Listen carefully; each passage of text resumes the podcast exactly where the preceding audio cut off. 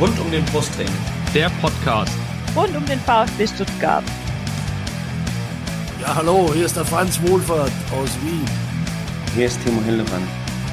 Hallo, äh, ich bin Kakao. Äh, ich wünsche euch viel Spaß beim Podcast rund um den Brustring.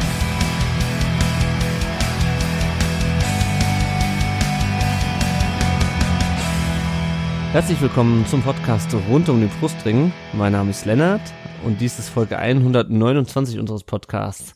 Ja, eigentlich hätte der Yannick jetzt noch gesagt, äh, hier ist Yannick, aber der versperrte sich leider ein bisschen.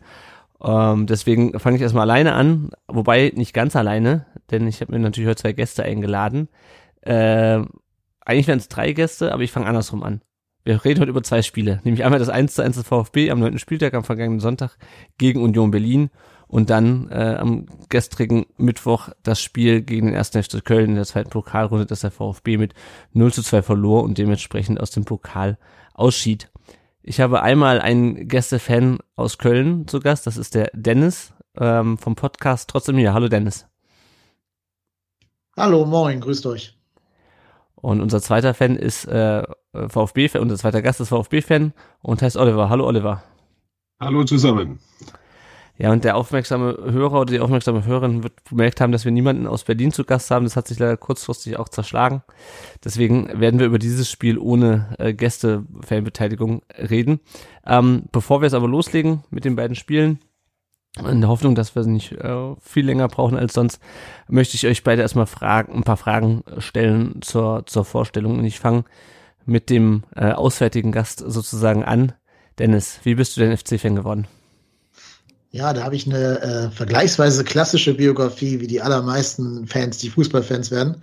Ich wurde von meinem Vater mit ins Stadion genommen, ins damals noch Müngersdorfer. Mhm. Und wenn man einmal dieses, dieses Stadion-Feeling hat, ähm, natürlich waren damals noch logischerweise Fans erlaubt. Damals war die aktive Fanszene da. Da war Stimmung, da war äh, Feuer in der Bude. Das hat mich total umgehauen. Ich war da schon älter, ich war da kein Kind mehr, ich war da schon in meinen Zwanzigern. Aber äh, das war auch kein gutes Spiel. Das war ein 1-1 gegen Augsburg in der zweiten Liga äh, an einem verregneten Januartag. Also eigentlich hat sehr wenig dafür gesprochen, dass man dieses Spiel zur Initialzündung nimmt. Aber dann hat der damals äh, neu dazugekommene Stürmer Milivoje Novakovic, die Eltern werden ihn kennen, ein äh, Tor geschossen. Und plötzlich ist das ganze Stadion explodiert und es war einfach eine mega Stimmung in diesem trüben äh, Januartag drin. Und das war der Moment, wo der junge Dennis äh, Fußballfan vom 1. FC Köln geworden ist. Ja, schön, eine schöne Geschichte. Damit hast du wahrscheinlich auch schon das äh, erst die nächste Frage beantwortet, nämlich das erste Spiel deines Vereins im Stadion. Ähm, was war denn das erste Trikot, das du vom FC hattest? Oder hast du überhaupt Trikots? Sammelst du Trikots? Ich habe Trikots, ich habe die schön. Also bei uns ist immer so ein bisschen Hit und Miss, was die Trikotauswahl angeht. Ähm, ich kann euch jetzt nicht mehr sagen, was das erste ist, das weiß ich nicht. Aber ich habe auf jeden Fall noch eins aus der Saison 2013, 14 und habe in meinem Schrank jetzt spontan keins gefunden, was älter war. Deswegen würde ich mal behaupten, dass es das gewesen ist damals. Alles klar. Und jetzt, wo ja auch Fans wieder zugelassen sind im Stadion äh, und auch schon vorher, wo war denn da dein Platz im äh, Kölner Stadion, ja mittlerweile im neuen? Ja, zu Hause in Hamburg vorm Fernseher, weil ich ja leider nicht aus Köln komme. Also ich komme komm aus der Nähe, aber ich wohne nicht in Köln. Mhm. Äh, das heißt, es ist sehr, sehr kompliziert, sich Heimspiele vom FC anzuschauen. Deswegen läuft es meistens auf den Fernseher hinaus. Ich hatte jahrelang eine Dauerkarte auf der Osttribüne, Sitzer. Ich bin, bin Sitzer, gebe ich zu. Ähm, aber es hat sich mit dem Umzug nach Hamburg spätestens erledigt. Und inzwischen muss man sagen, dass die auch sehr teuer geworden sind und man schon irgendwie kennen muss, den man persönlich umbringt, um an so eine Dauerkarte ranzukommen. Sehr schön. Gut, dann kommen wir zum Oliver. Ähm, erzähl du doch mal, wie bist du VfB-Fan geworden? Also bei mir war es nicht ganz so klassisch. Ich bin tatsächlich als D-Jugendspieler, als kleiner Knirps, als Fußballer, äh, gab es ja zu meiner Zeit damals nur Bayern und Gladbach. Und ich war totaler Gladbach-Fan, weil die halt auswärts immer so gespielt haben wie daheim. Also ganz toll und da war riese Hype. Und bin dann aber auch bei, also einmal ins Stadion gekommen, tatsächlich. Das war gegen Köln oder Gladbach, das weiß ich schon gar nicht mehr genau. Und da war das Stadion mit 15.000 Leute befüllt und ich war das erste Mal drin. Und ich konnte mir dann gar nicht vorstellen, was passiert, wenn die 60.000 drin waren. Und ab da war ich dann wirklich auch VfB-Fan. Und äh, da ich ja sowieso von Schorndorf, also nicht weit weg von Stuttgart komme, hast du da riesige Bezugspunkte, wenn du dann auch älter wirst und äh, ein bisschen blickst, was um dich rum passiert. Von meinem Heimatverein TSV Schambach kommt ja der Sven Ulreich übrigens. Mhm.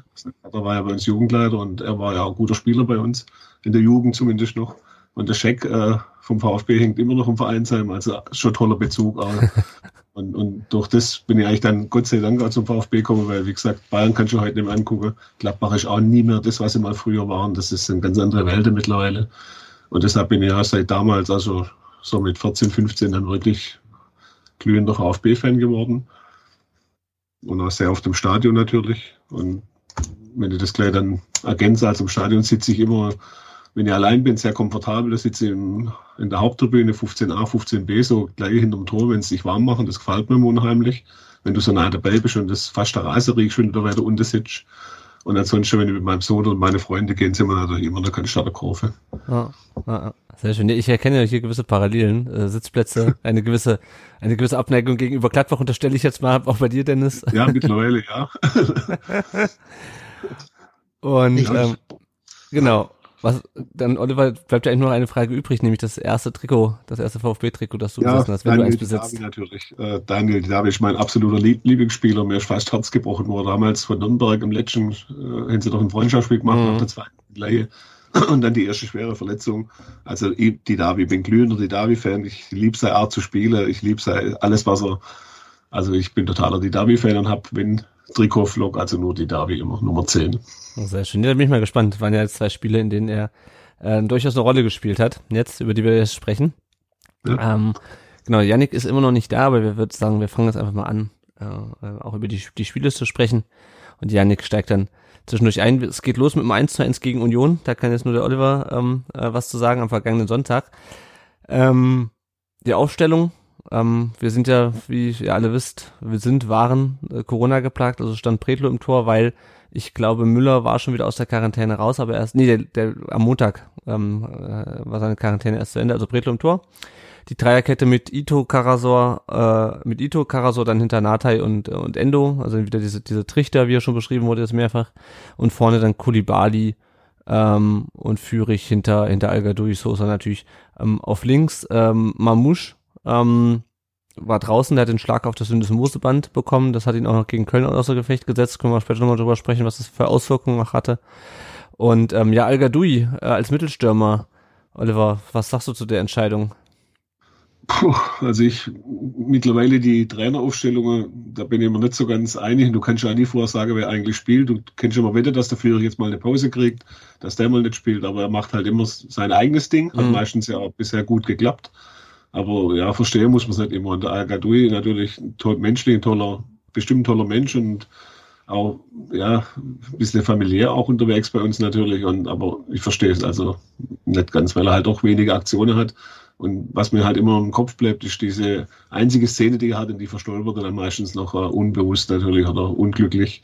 Also ich finde es immer sehr unglücklich und ich finde, man tut ihm auch nicht unbedingt gefallen, wenn man da sich in eine halbe Stunde oder eine Dreiviertelstunde müde laufen lässt. Hm, ja, ich, das Problem, was ich ja so ein bisschen hatte, ist, dass er halt so ein großer Stürmer ist. Und Union hat ja auch so halt, ne, ähm, Baumgartel stand in der Innenverteidigung auch groß gewachsen. Und ich weiß gar nicht, wer, wer da noch ähm, in der Innenverteidigung spielt, aber auf jeden Fall, das ist halt so großer Stürmer gegen große Stürmer, wo du eigentlich eher so einen, so einen wuseligen, ja, ähm, halt wie, wie, wie Mamouche halt gebraucht hättest, meiner Meinung nach.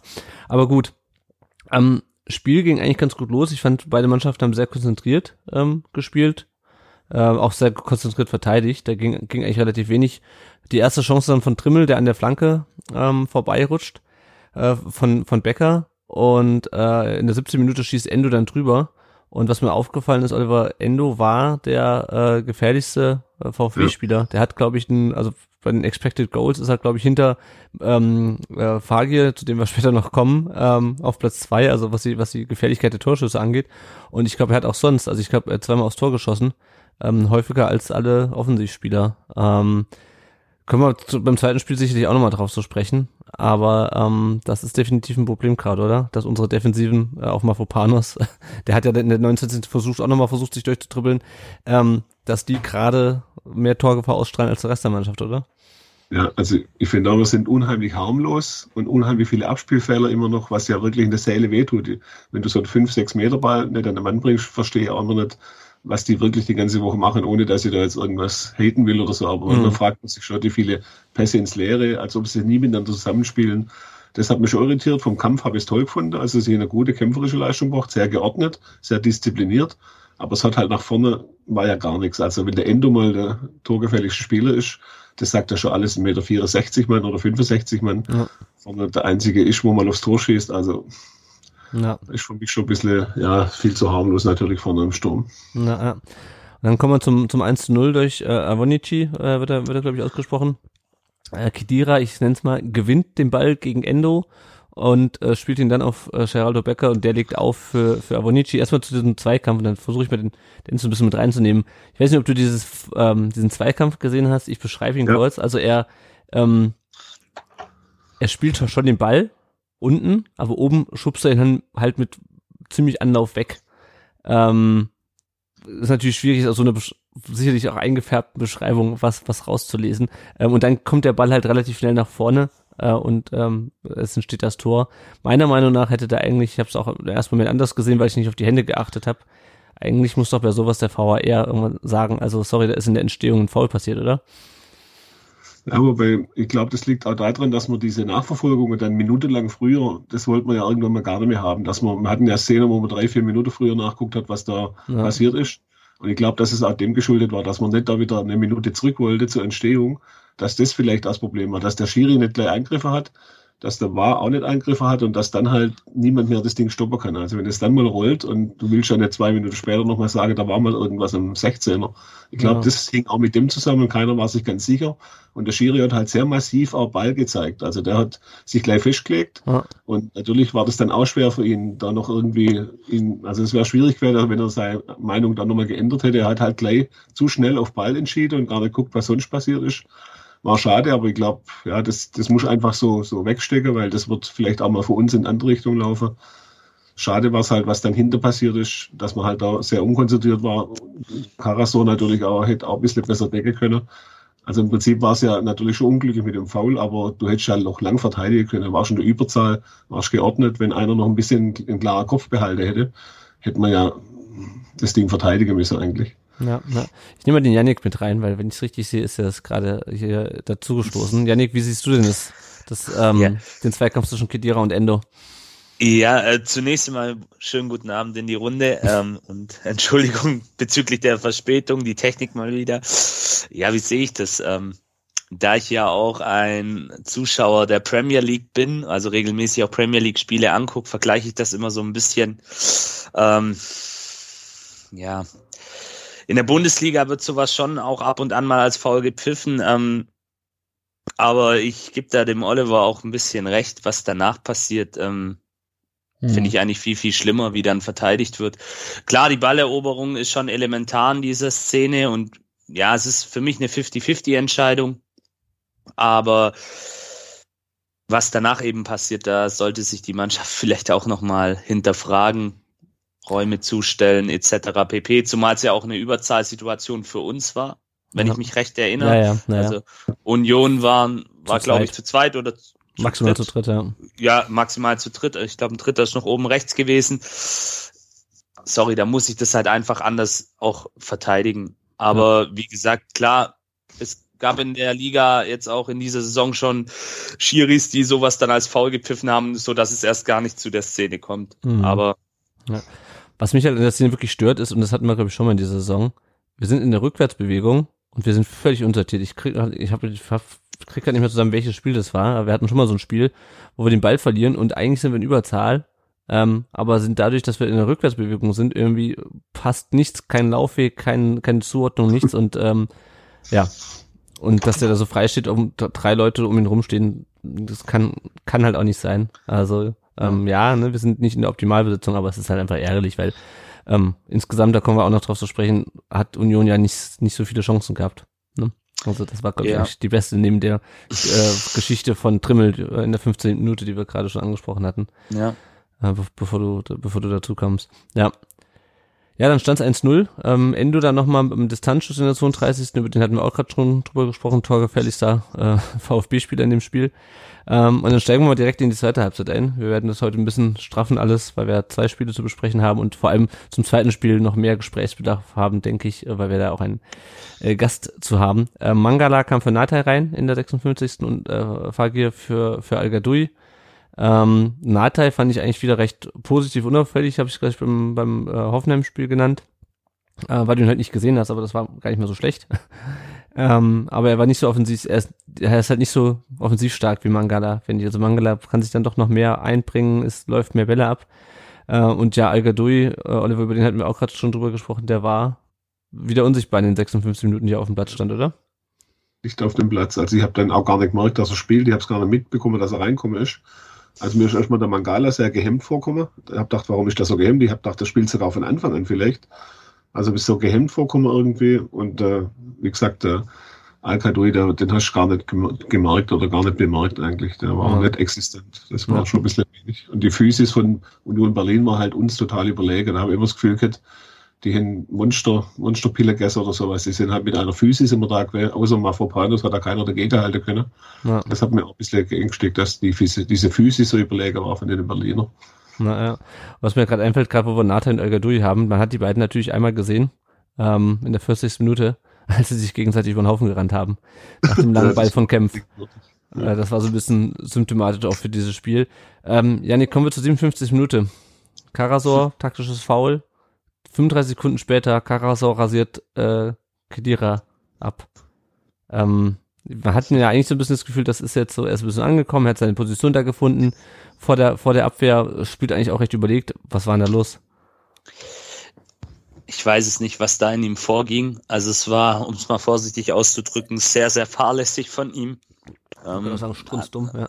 Ja, oder strunzdumm. Ich, ich wollte es jetzt nicht so krass ausdrücken. Sehr, sehr dämlich. Man hat es ja auch an seiner Reaktion gemerkt, ähm, wo er dann rausgegangen ist. Ähm, da hat er sich, glaube ich, am meisten über sich selber geärgert.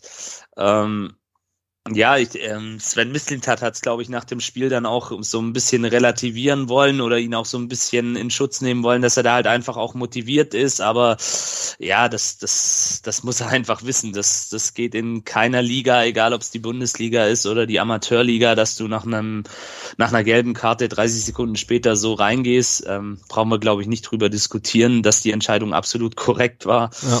Und ich glaube, er selber weiß am besten, was da in ihm vorging. Ich glaube, er war einfach übermotiviert. Er wollte nochmal ein Zeichen setzen gegen diese sehr, ihr habt es gerade erwähnt, sehr starke Physis der Unioner an dem Tag.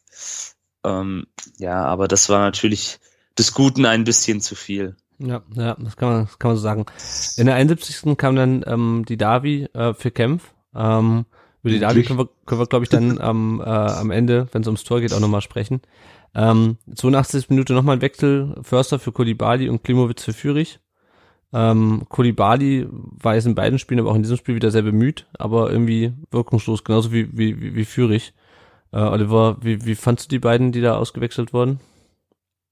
Also, un, Max, ich will nicht sagen maximal unglücklich, aber sehr unglücklich. Äh, ich verstehe nicht, dass er nicht mal eine Pause kriegt. Gerade Fürich nach seinem ersten guten Spiel nie mehr in diese erste Leistung gegen Bochum anknüpft. Mhm. Leider.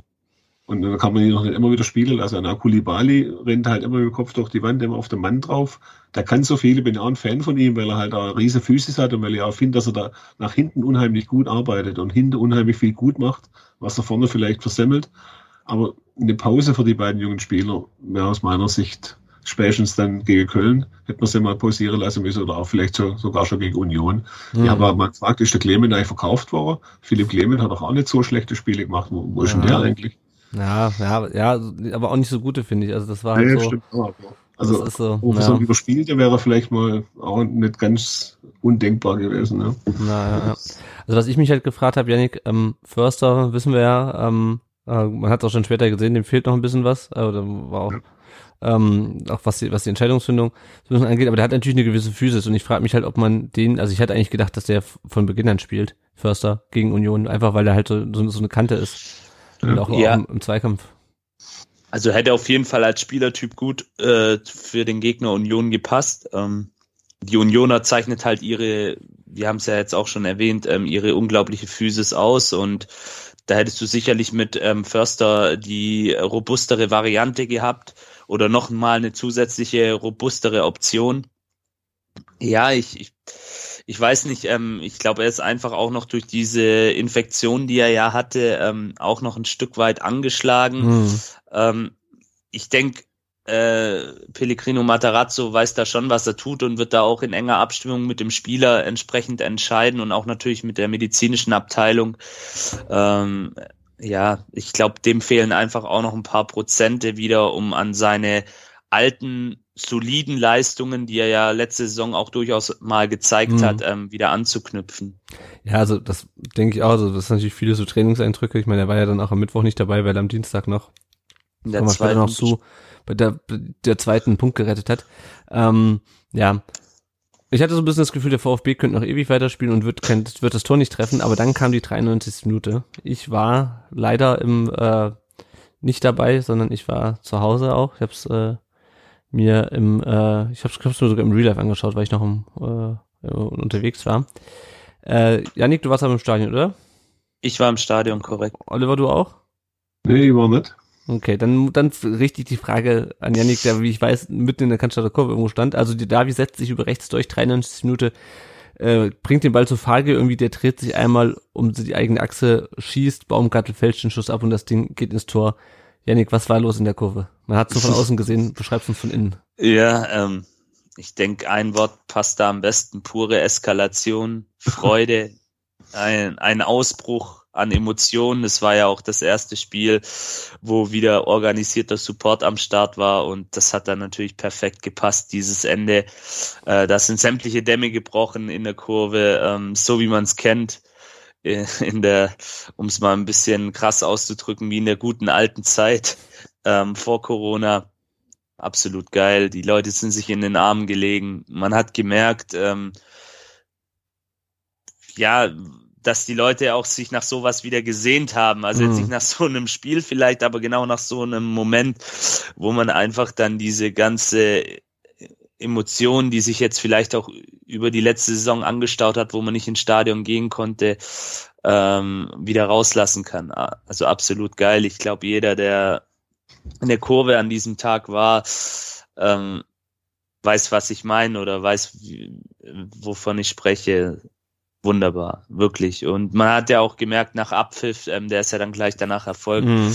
wie die Kurve noch die Jungs gefeiert hat. Ähm, und das ist ja auch ein bisschen so das, was die Jungs trotz der schwierigen Situation, in der wir uns aktuell befinden, dann doch halt noch auszeichnet. Das ist eben diese, doch diese Mentalität, dieser Spirit, der in dem Kollektiv äh, zu herrschen scheint, bis zum Schluss, egal wie schlimm die Widrigkeiten sind, egal welcher Knüppel dir zwischen die Beine geworfen wird, dann doch einfach zu fighten mhm. und dann eben noch in so einem Spiel einen Punkt zu holen.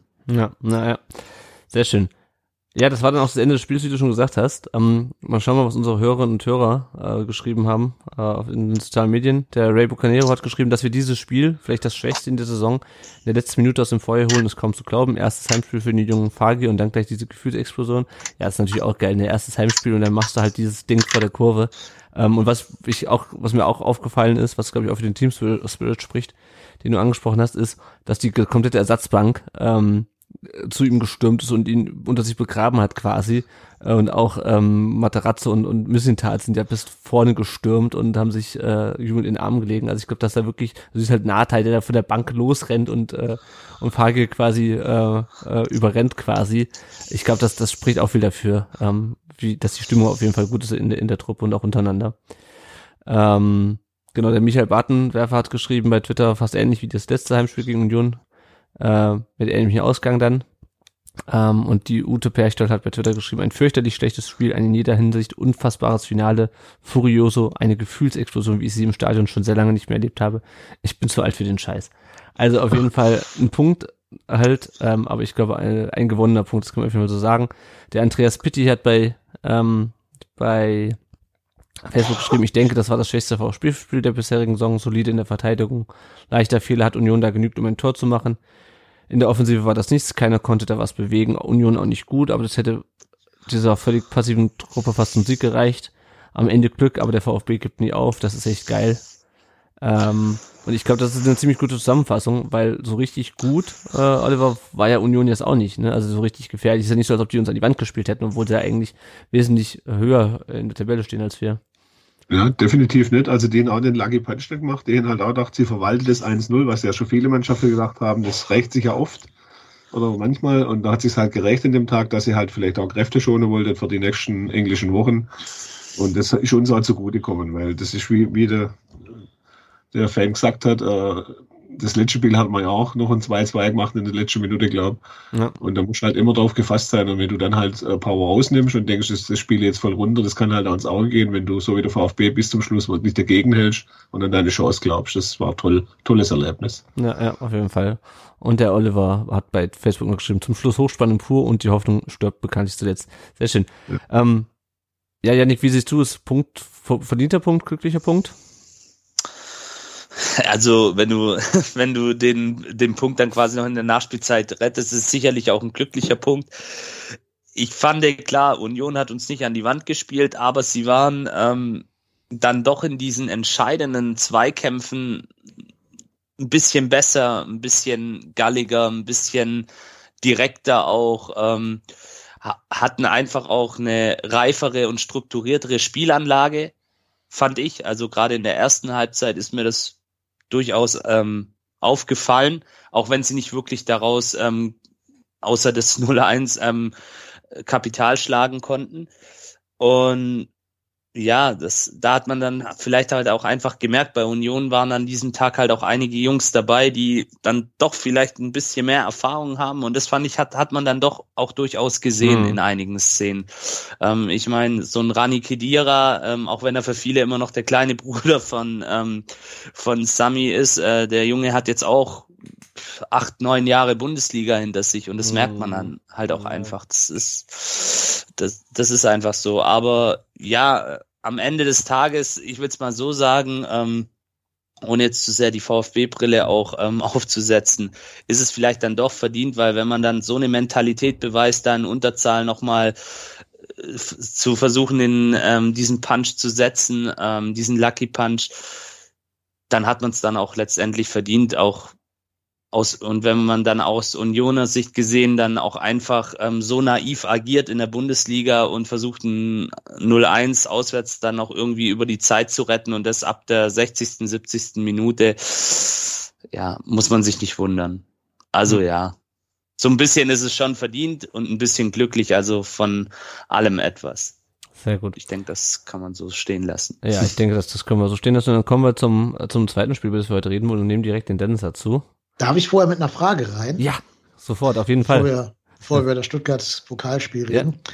Wie schlagen sich denn die beiden Spieler mit Kölner Vergangenheit bei euch äh, im Kader, nämlich Niklas Natay und Chris Führig?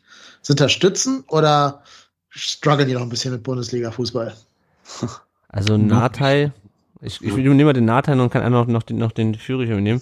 Natay war ja nochmal nach Sandhausen letztes Jahr ausgeliehen, hat da glaube ich, obwohl die eine schlechte, schlechte Saison hatten, relativ gut gemacht. Er hatte dann, ähm, ich meine, Anfang der Saison auch nochmal eine Corona-Infektion. Korrigiert mich, wenn ich mich. Ja, einer von, von den ersten, oder? Ja. Kalajdzic, genau. Natai und, und ähm, Kulibali. Ähm, und seit er jetzt da ist, macht er, also er hat gegen Hoffenheim hat er auf der, auf der ähm, Doppel 8 gespielt, wie ich gerade schon beschrieben hatte, ne, mit Karasor auf der 6 und davor dann zwei Achter neben Endo. Und da hat er das echt gut gemacht, fand ich. Ähm, also war man hat ihn kaum gesehen, aber das ist in der in dem Fall war was gut, weil er halt einfach viel viel abgeräumt hat. Ähm, bei ihm ist nicht viel durchgekommen. Ähm, er hat jetzt nicht unbedingt die offensiven Akzente gesetzt, aber war auf jeden Fall stabil. Also ähm, ich bin mal gespannt. Ich glaube, ähm, muss man mal gucken, wie das mit Mangala weitergeht, ähm, wenn der wieder in Vorkommt, wie lange der noch bei uns bleibt, ähm, wie, je nachdem wie die Saison läuft, könnte ich mir vorstellen, dass man Natei als ähm, als ähm, als Nachfolger sieht von ihm, wobei der in Sandhausen eigentlich eher auf, auf links gespielt hat und nicht im, in der Mitte. Aber also gegen Hoffenheim fand ich ihn gut. Gegen, ähm, gegen Union ein bisschen weniger, ein bisschen weniger, äh, ein bisschen weniger gut, aber auch nicht schlecht. Also, aber ich kann gerne einer von euch noch was zu, zu Führig sagen. Ja, ähm, also vielleicht noch zu Natei-Einsatz gegen Gladbach hat er auch eine gute Leistung gezeigt. Also auch wirklich ähm, da das Zentrum dicht gemacht, mhm. das vielleicht noch als kleiner Nachtrag. Also auch gegen eine Mannschaft, wo wirklich auch eine Stimmt. gewisse Offensivpower dahinter ist. Da war ja noch das Gladbach-Spiel zwischen nach dem Hoffenheim-Spiel, ja. stimmt. Ja, ich ja, meine, ich genau. meine Gladbach, ja, nicht Hoffenheim. Ja, ja, alles gut, alles gut. Nee, das, das hat er wirklich gut gemacht und ich sehe es auch wie Lennart, der wird sicherlich für die Zukunft ähm, auf jeden Fall wenn er so weitermacht in seiner Entwicklung und natürlich auch verletzungsfrei bleibt, bestimmt eine Rolle spielen, spätestens wenn dann irgendwann mal Mangala uns verlassen wird. Ich denke, das wird dann auch vielleicht passieren in den nächsten Jahren. Und zu Chris Führig, äh, gut, Chris Führig hatte natürlich, sage ich mal, einen sehr schlechten Start, hat sich gleich mal Schlüsselbein gebrochen im Testspiel gegen Bielefeld, war glaube ich auch sein mhm. allererstes Spiel überhaupt. Das war ja der erste Ballkontakt quasi. Erster Ballkontakt ähm, wird dann auch ziemlich rabiat ähm, so ein bisschen weggetackelt von dem Bielefelder Abwehrmann ähm, und knallt dann so unglücklich auf den Boden, dass dann eben gleich das Schlüsselbein gebrochen ist. Ähm, dann war er, glaube einen Monat außer Gefecht, mhm. eineinhalb Monate. Also die gesamte Vorbereitung gefehlt, kam dann gegen Bochum zur Halbzeit rein beim Auswärtsspiel in Bochum und hat dann da durchaus auch so eine Duftmarke hinterlassen, wie ich finde. Also da hat man dann schon gesehen, was ihn auszeichnet, diese Dynamik, die Schnelligkeit, wird ja auch gerne äh, von einigen Gazetten als neuer Marco Reus bezeichnet. ja, auch ich weiß nicht, ich, ich, ja, ich weiß nicht, ob es an der Ähnlichkeit liegt, also Ähnlichkeit, was das Äußerliche angeht, oder, oder einfach die Dortmunder Vergangenheit. Hat er, glaube auch mal bei Dortmund gekickt, in der zweiten Mannschaft zumindest. Ähm, ja, und ansonsten nach diesem, sage ich mal, furiosen Auftritt in Bochum, wo er dann leider sich nicht belohnt hat mit einem Tor oder einem Assist, ging ja bekanntlich 0-0 aus. Äh, ja, gegen Gladbach hat er dann auch ein paar gute Szenen gehabt, hatte dann kurz vor Schlusspfiff sogar noch die Chance, den Lucky Punch zu setzen.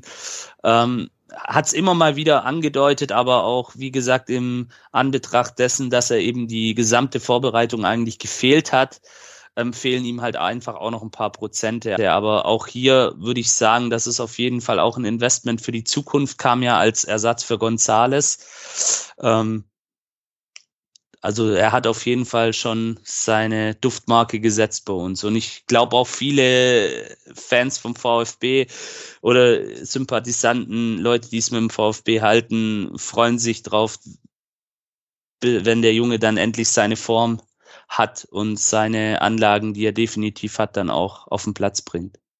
Also zwei, zwei gute Jungs. Die Kölner Schule scheint, scheint schon gefruchtet zu haben, so ein bisschen. Ja, nehme ich zwar gerne mit, aber äh, waren leider jeweils andere Vereine, die die Ausbildung da vorangetrieben okay. haben. Also Fürich ist Dortmunder Jungen, ne, der hat da sein, sein Fußballspielen gelernt. Der war bei uns nur zwei, drei Jahre. Aber es gab mal einen schönen Satz von Stefan Rutenbeck, dem damaligen, also erst war er U21-Trainer, dann mal kurz Interimstrainer in der Bundesliga. Und der hat über Chris Führig gesagt, den gebe ich nicht mehr her. Mhm. Und diese Ansage hat genau eine halbe Saison gehalten. Dann wurde er zurück nach Dortmund äh, transferiert. Also das ist Köln. Willkommen in Köln. Na, okay. das war bei mir gerade das, das, das Internet kurz weg. Äh, was ich noch kurz zu, zu, zu Führig sagen wollte. Ich finde, er betreibt jetzt die letzten Spiele relativ viel Aufwand, ähm, aber kommt nicht so richtig durch. Aber das war ja so ein bisschen das Problem, was ich eben schon angesprochen habe beim, beim Spiel ähm, gegen Union und das gegen Köln war es ja ähnlich. Ähm, wir finden irgendwie keinen Zugriff vorne. Wir haben keine, keine, gegen Köln hat man gar kein Zielspieler mehr vorne und gegen Union war er quasi nicht existent. Ähm, genau.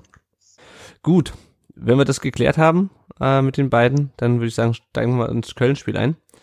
Ähm, und direkt nochmal wieder zur Aufstellung. Ähm, Karasor fiel kurzfristig aus, deswegen spielten einfach Mangala und Endo auf der Doppeldex, ganz klassisch, wie wir das aus der letzten Saison gewohnt waren. Ähm, Kolibadi auf der Außenbahn, die Davi und Fürich äh, hinter Klimowitz, also die Davi mal wieder mit, äh, mit der Startelf ähm, äh, belohnt nach dem, nach dem Spiel gegen, gegen Union. Bretlo stand wieder im Tor. Ähm, ich bin mir nicht sicher, ob es wieder Copa-Keeper ähm, war oder ob einfach auf ähm, Müller noch nicht so weit ist. Er war ja auch erst am Mittwoch, wieder, am Montag wieder im, im Training. Ähm, aber an sich war das eigentlich ein sehr lebhafter Beginn. Also als neutraler Beobachter hätte es mir, glaube ich, Spaß gemacht. Äh, Dennis, ist das so, ähm, war das so typisch für den FC, so wie das Spiel losging auch? Ja, äh, ich gehe noch mal ganz kurz einen Schritt zurück ja. auf die auf die Aufstellung zurück. Ähm, bei euch Karasor wirklich ausgefallen oder war das der Denkzettel für die, für die gelb-rote Karte? Für die dümmste gelb-rote Karte der Bundesliga-Geschichte? nee, der, also wie ich mitbekommen habe, hatte der muskuläre Probleme. Okay. Ja. Nee, weil bei uns war ja auch großes Rotieren angesagt. Es haben nur drei Spieler, ähm, die gegen Leverkusen gespielt haben, nochmal die Startelf gesehen. Alle anderen waren neu. Das heißt, wir hatten acht neue Spieler in die Mannschaft gewürfelt bekommen, inklusive Torwart. Auch der war neu, weil Timo Horn immer in der Bundesliga ran darf. Marvin Schwebe im Pokal. Und so haben die auch ein bisschen gespielt. Also wie eine Mannschaft, die noch nie zusammen gespielt hat. Ähm, da hat man auch gesehen, dass da noch nicht so viel eingespielt hat da war, was auch logisch ist, weil die echt noch nie in dieser Konstellation gespielt haben. Weil da mit Thomas Ostrak auch ein Mann drin war, der überhaupt noch nie Bundesliga oder generell im Herrenbereich in der Startelf äh, gestanden hat, der mal elf Spiele in der, in der österreichischen Bundesliga gemacht hat, aber noch nie irgendwie große große Spuren hinterlassen hat. Und ähm, so haben die bei uns auch ein bisschen gespielt. Also ja, da waren ja kaum Torchancen. Ich glaube nicht, dass Bredlo in der ersten Halbzeit, ich glaube, der musste einen Ball halten, wenn überhaupt, ähm, wenn es in der ersten Halbzeit war. Da fand ich euch ein bisschen griffiger. Also ihr wart auch nicht wirklich zwingend, aber zumindest noch mal griffiger als, als wir. Und nee, ich würde nicht sagen, dass dieser Auftritt bezeichnend für den ersten FC Köln war. Ähm, da spielen halt normalerweise auch ein Marc Uth und Anthony Modest und André Duda. Und wenn die spielen, Benno Schmitz nicht zu vergessen, und wenn die spielen, dann hat man in der zweiten Halbzeit eher gesehen, was so ähm, der FC dann doch spielerisch aufs Tablett bringen kann, wenn die richtige Mannschaft da spielt. Mhm. Also grundsätzlich die, die, die offensive Art zu spielen ist ja trotzdem auch unabhängig vom, vom Personal. Ähm, fand ich, war auf jeden Fall zu sehen. Also wir versuchen die eh immer, also wir igeln uns ja eigentlich selten hinten ein. Ähm, und, und auch der FC hat das, hat das, hat das nicht gemacht. Ähm, also ich fand es auf jeden Fall sehr attraktiv anzuschauen. VfB fand ich eigentlich immer wieder mit guten Offensivaktionen halt bis zum 16er. Ähm, und da fehlt dann so ein bisschen die, die, die Präzision, äh, die, die, die Konsequenz, irgendwie da ähm, Pässe vorne reinzubringen. Janik, ähm, hat das auch mit der Aufstellung zu tun gehabt? Also Klimowitz irgendwie als, als äh, falsche Neun vorne, aber nicht so, kein, du hast keinen Zielspieler, du hast keinen, keinen Mittelstürmer. Was meinst du?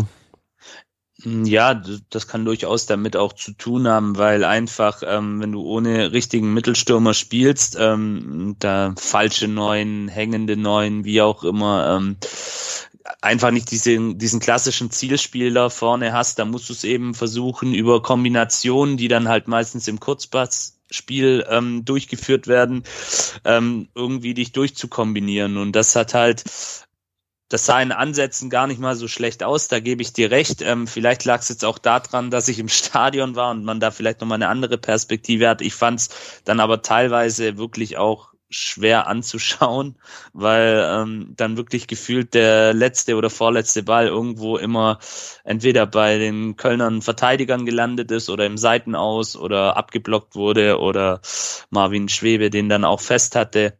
War, war irgendwie, ja, so sehr strukturlos hat es dann manchmal gerade am, wenn es um den letzten Ball ging, auf mich gewirkt, weil dann nochmal zurück, nochmal ein Schlenker und da, da hätte ich mir dann schon auch mal einen früheren Abschluss vielleicht gewünscht.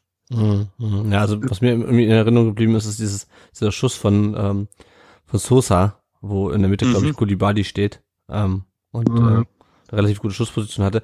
Was mir defensiv gut gefallen hat, äh, Oliver, waren Mafropanus und Mangala. Ähm, die, also ich kann mich an diese eine Szene von, von Mafropanus erinnern, wo du denkst, okay, das Ding geht ins Tor aus äh, und der kratzt den dann noch irgendwie von der von der Grundlinie ähm, und spielt den aber noch hinten raus. Also die beiden haben mir echt defensiv sehr, sehr gut gefallen. Die haben echt, also ähm, auch wenn ähm, die Kölner jetzt nicht mit der ersten Elf in der ersten Halbzeit äh, gespielt haben, finde ich doch, haben sie echt viel, viel Wecker verteidigt, oder? Also ich finde, äh, der Mangala wie beim Escape Room, wie der sich immer rauswindet aus einer Situation und wirklich so das alte, abdroschene Wort pressingresistent, ja. den bringst du nicht zu Fall, du trennst ihn nicht vom Ball, der kommt aus allem raus, das war schon eine Augenweite, dem zuzugucken und auch der Mafropanus mit seiner, ja, da muss ich auch fast sagen, Galligkeit, also mit seiner Präsenz physisch, also wunderbar, die beiden waren für mich auch ein Lichtblick eigentlich. Nur schade, dass halt vorne immer das, da hat kein Mensch geschossen, immer klein, klein, immer noch durchgesteckt, immer noch übergesteckt das hat mir ein bisschen gestört. Im Strafraum kann man doch einmal abziehen oder kann man mal was Überraschendes machen. Nicht immer auf alle zutrippeln und dann versuche wieder links, rechts immer noch zu spielen. Das war für mich viel zu viel äh, getackelt vorne. Also da einmal abziehen oder einmal eine eigene Chance suchen, mal ein Dribbling riskieren, das hast du alles nicht, das siehst du alles gerade nicht mehr bei uns, verstehe ich auch nicht ganz. Ja. Nicht ja, zwingend, nichts Zwingendes. Ja. Ja, und was halt auch nervt, also Sosa hatte echt viele gute Chancen, weil die Flügel halt in der ersten Halbzeit echt offen waren bei den, bei den Kölnern. Ja, und dann weiß der halt auch nicht, wo er hinflanken soll. Ne? Ja, Weil halt nur so 1,60 Leute vorne drin stehen. Also, also, weißt du, mit, ich habe mir halt so gedacht, wenn du da Kalajdzic, es reicht schon Kalajdzic da vorne drin zu haben, ich glaube, dann hätten wir mit der, wären wir in der ersten Halbzeit irgendwann in die Führung gegangen, glaube ich. Einfach weil irgendwann mal dem eine Flanke auf den Kopf gefallen wäre. Ähm, und weil wir traditionell uns sehr, sehr schwer tun mit großen, wuchtigen Stürmern im Sturmzentrum. Mhm. Egal, ob sie Wout Wekos heißen oder Demirovic oder Nils Petersen, das sind alles so Stürmer, die uns sehr, sehr, sehr gerne Tore einschenken. Also ich glaube, auch mit Kalajdzic, Kalajdzic wäre das ein ganz anderes Spiel gewesen. Ja. ja. Naja, und, und, und der Torwart, der Torwart bemühen müsste, der hätte ihn ja fast selber reingeworfen in seiner Verzweiflung, oh, ja. dass nicht mal was passiert vor seinem Tor. Da hat Marvin Schwebe fast den Horn der Woche gebaut. Ja, ja. ja genau. das, war, das, war, die Hoffnung, dass ihn der noch selber reinwirft irgendwann. Also das war dann schon auch grotesk ein bisschen, dass ein Torwart dann äh, vor lauter Verzweiflung dann so ein Ball sich fast selber noch reinschießt. Ja, also das, das war unglaublich. Das Marvin zu der gesamten Lage passt. Ja. ja. Marvin Schwäbe war ja, bevor wir mit äh, Kobe verlängert haben, war ja auch mal ganz kurz bei uns im Gespräch äh, letztes letztes Jahr. Ähm, ich musste so ein bisschen, also ich war ein bisschen skeptisch, als die, äh, als ich äh, gesehen habe, dass Köln ihn verpflichtet. Wie bist du mit, wie zufrieden bist du mit ihm, Dennis, bisher? Also ich, ich weiß nicht, ob du ihn schon häufiger gesehen hast als jetzt in diesem Spiel. Er hat ja nur zwei Spiele gemacht im Pokal, ähm, mhm. ähm, hat uns im ersten, in der ersten Pokalrunde gegen Karl Zeiss Jena den Popo gerettet, weil er äh, zwei oder drei Elfmeter im Elfmeterschießen gehalten hat. Also war so ein bisschen der Held des ersten, des ersten, äh, des Pokalweiterkommens. In den Vorbereitungsspielen hat man schon gesehen, dass er am Ball ein bisschen mehr kann als, als Timo Horn, der jetzt seine Stärken eher auf der Linie hat als mit Ball am Fuß. Da ist äh, Schwebe ein bisschen pressingresistenter und traut sich auch mal zu, einen Ball flach und scharf rauszuspielen. Hatte aber jetzt auch ein paar Klopse drin, also hat mal einen Ball sehr unbedingt ins Seiten ausgepöllert.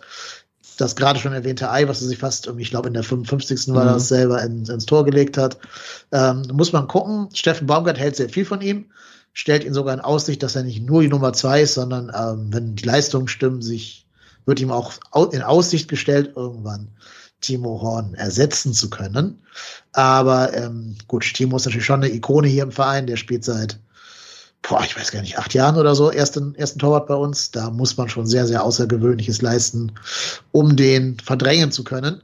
Oder ähm, die müssen oder er muss hoffen, dass der Vertrag mit Timo nicht verlängert wird, weil der läuft jetzt nächsten Sommer aus. Das heißt, wenn man mit ihm Geld machen will, müsste man ihn jetzt entweder verkaufen oder halt verlängern. Mhm. Vielleicht liegt daran eine Chance für Marvin Schwebe, dass ihm das so ein bisschen in Aussicht gestellt wurde, wenn er zu uns kommt. Ähm, ich wäre jetzt aber auch nicht traurig, wenn er dann der Nachfolger von Timo wird, wenn Timo uns verlassen sollte. Aber das ist, glaube ich, noch sehr weit in der Zukunft. Ja, ja. Ja, er hat ja auch nicht viel zu tun. Also, ähm, abgesehen von diesem Ei, was er sich was selber reingelegt hat, Mafropanus in den 44. mit einem, mit einem ja. Schuss, aber auch wieder äh, ein Defensivspieler, äh, der bei unserem Torgefährlichsten ist. Also vorne. Das war auch ein Schuss, den Torwerte lieben, glaube ich. Der kam ja, genauso in der Höhe, wo man schön fliegen kann. Sieht spektakulär aus, aber hat jetzt nicht die allerhöchste Erfolgswahrscheinlichkeit. Ah, ah, ja. Springen wir direkt mal in die zweite Halbzeit, weil es es passiert ja eigentlich wirklich nicht viel, wie auch in dem Spiel zuvor gab es ja. jetzt nicht viele Torchancen. Ähm, war zwar sehr, ging teilweise sehr rasant, aber auch nicht viele, viele Torchancen. Ähm, Thielmann schoss dann nochmal aus ähm, in der 45. aus der Distanz, aber der war auch dankbar für, für Pretlo. Ähm, die Derby, 54. Minute, ähm, schießt, schießt drüber.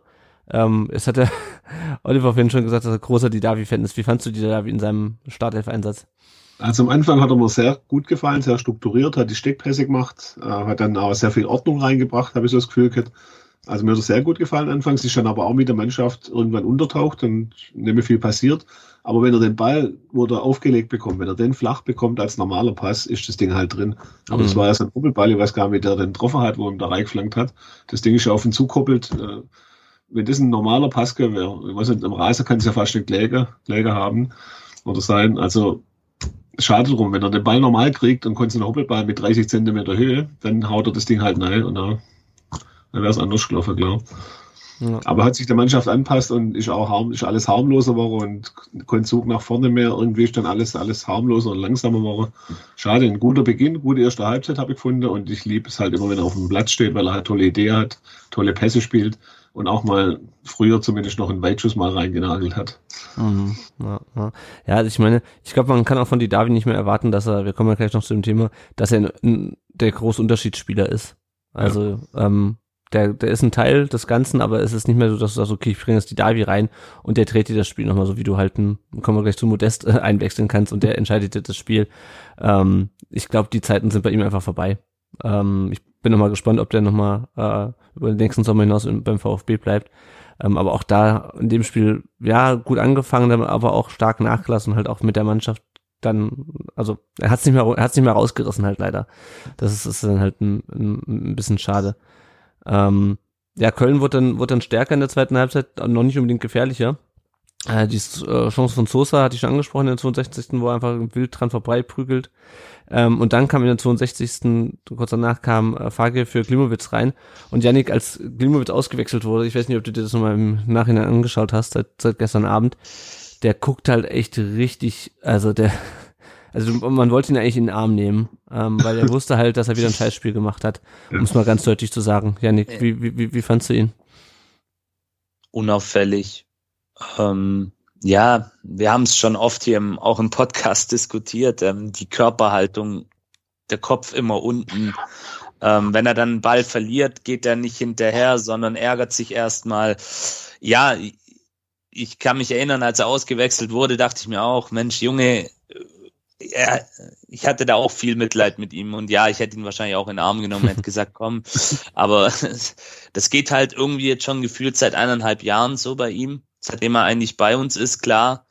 Ähm, er ist ja auch erst 20 Jahre alt, aber ähm, ist halt einer von den Spielern, ähnlich wie Kulibali, da sehe ich das eigentlich fast genauso er muss den nächsten Schritt machen und er, er hat den Anspruch an sich selber Bundesliga zu spielen, Bundesligaspieler zu sein.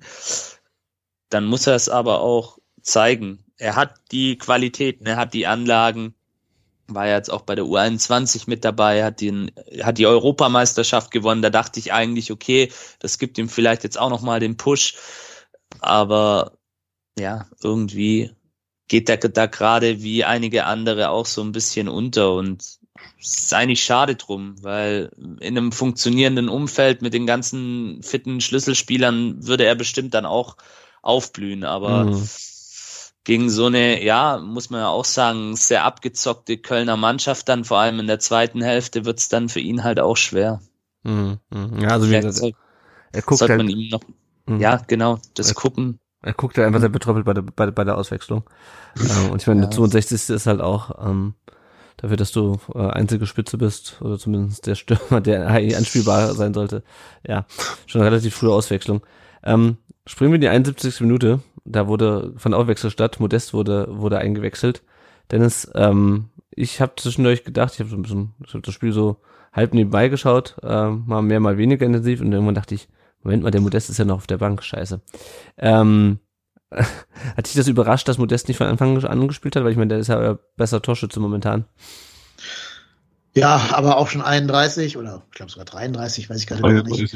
33 und ähm, hat immer so ein kleines bisschen mit der Fitness zu kämpfen.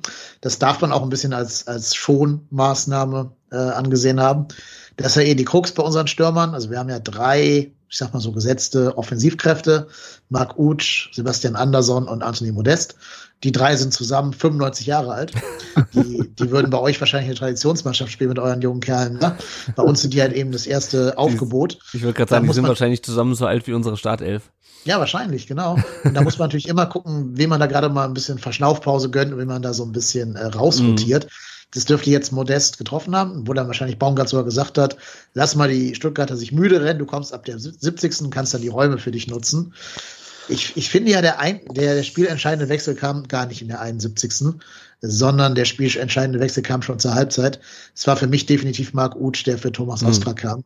Also mit Uth ist da einfach eine ganz andere Qualität in der Offensive drin. Das ist ein richtig guter Spieler, der auch so als Durchlauferhitzer quasi immer äh, äh, Angriffe initiieren kann, der die Seiten verlagern kann, der das Spielgeschehen da offensiv in die Hand nimmt, der auch sofort die Bälle gefordert hat, sich hat fallen lassen und so.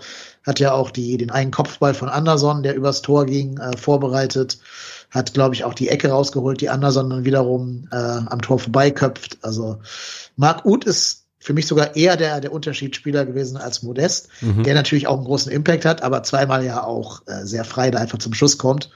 Ich glaube sogar, da ähm, ist Marc Uth der wichtigere Schlüssel in diesem Gesamtkonstrukt und Modest eben nur so die Endverwertung von dem, was Uth vorher initiiert. Ja, ja. ja aber nichtsdestotrotz, er macht die Tore, ähm, er schießt Definitiv. in der Genau, Uth schießt in der 72. Ähm, aufs Tor äh, und Pretlo werten zur Seite, aber nur steht Modest und knallt ihn rein.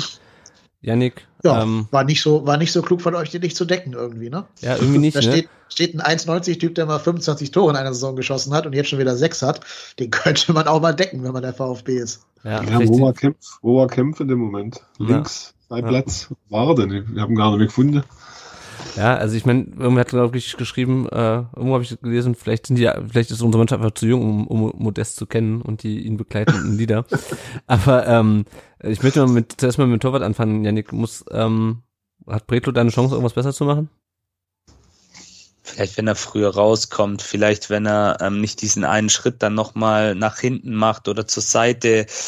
Aber es ist natürlich verdammt schwer ähm, beim, also wenn wir jetzt das erste Tor betrachten, da dann entsprechend noch als Torwart zu reagieren.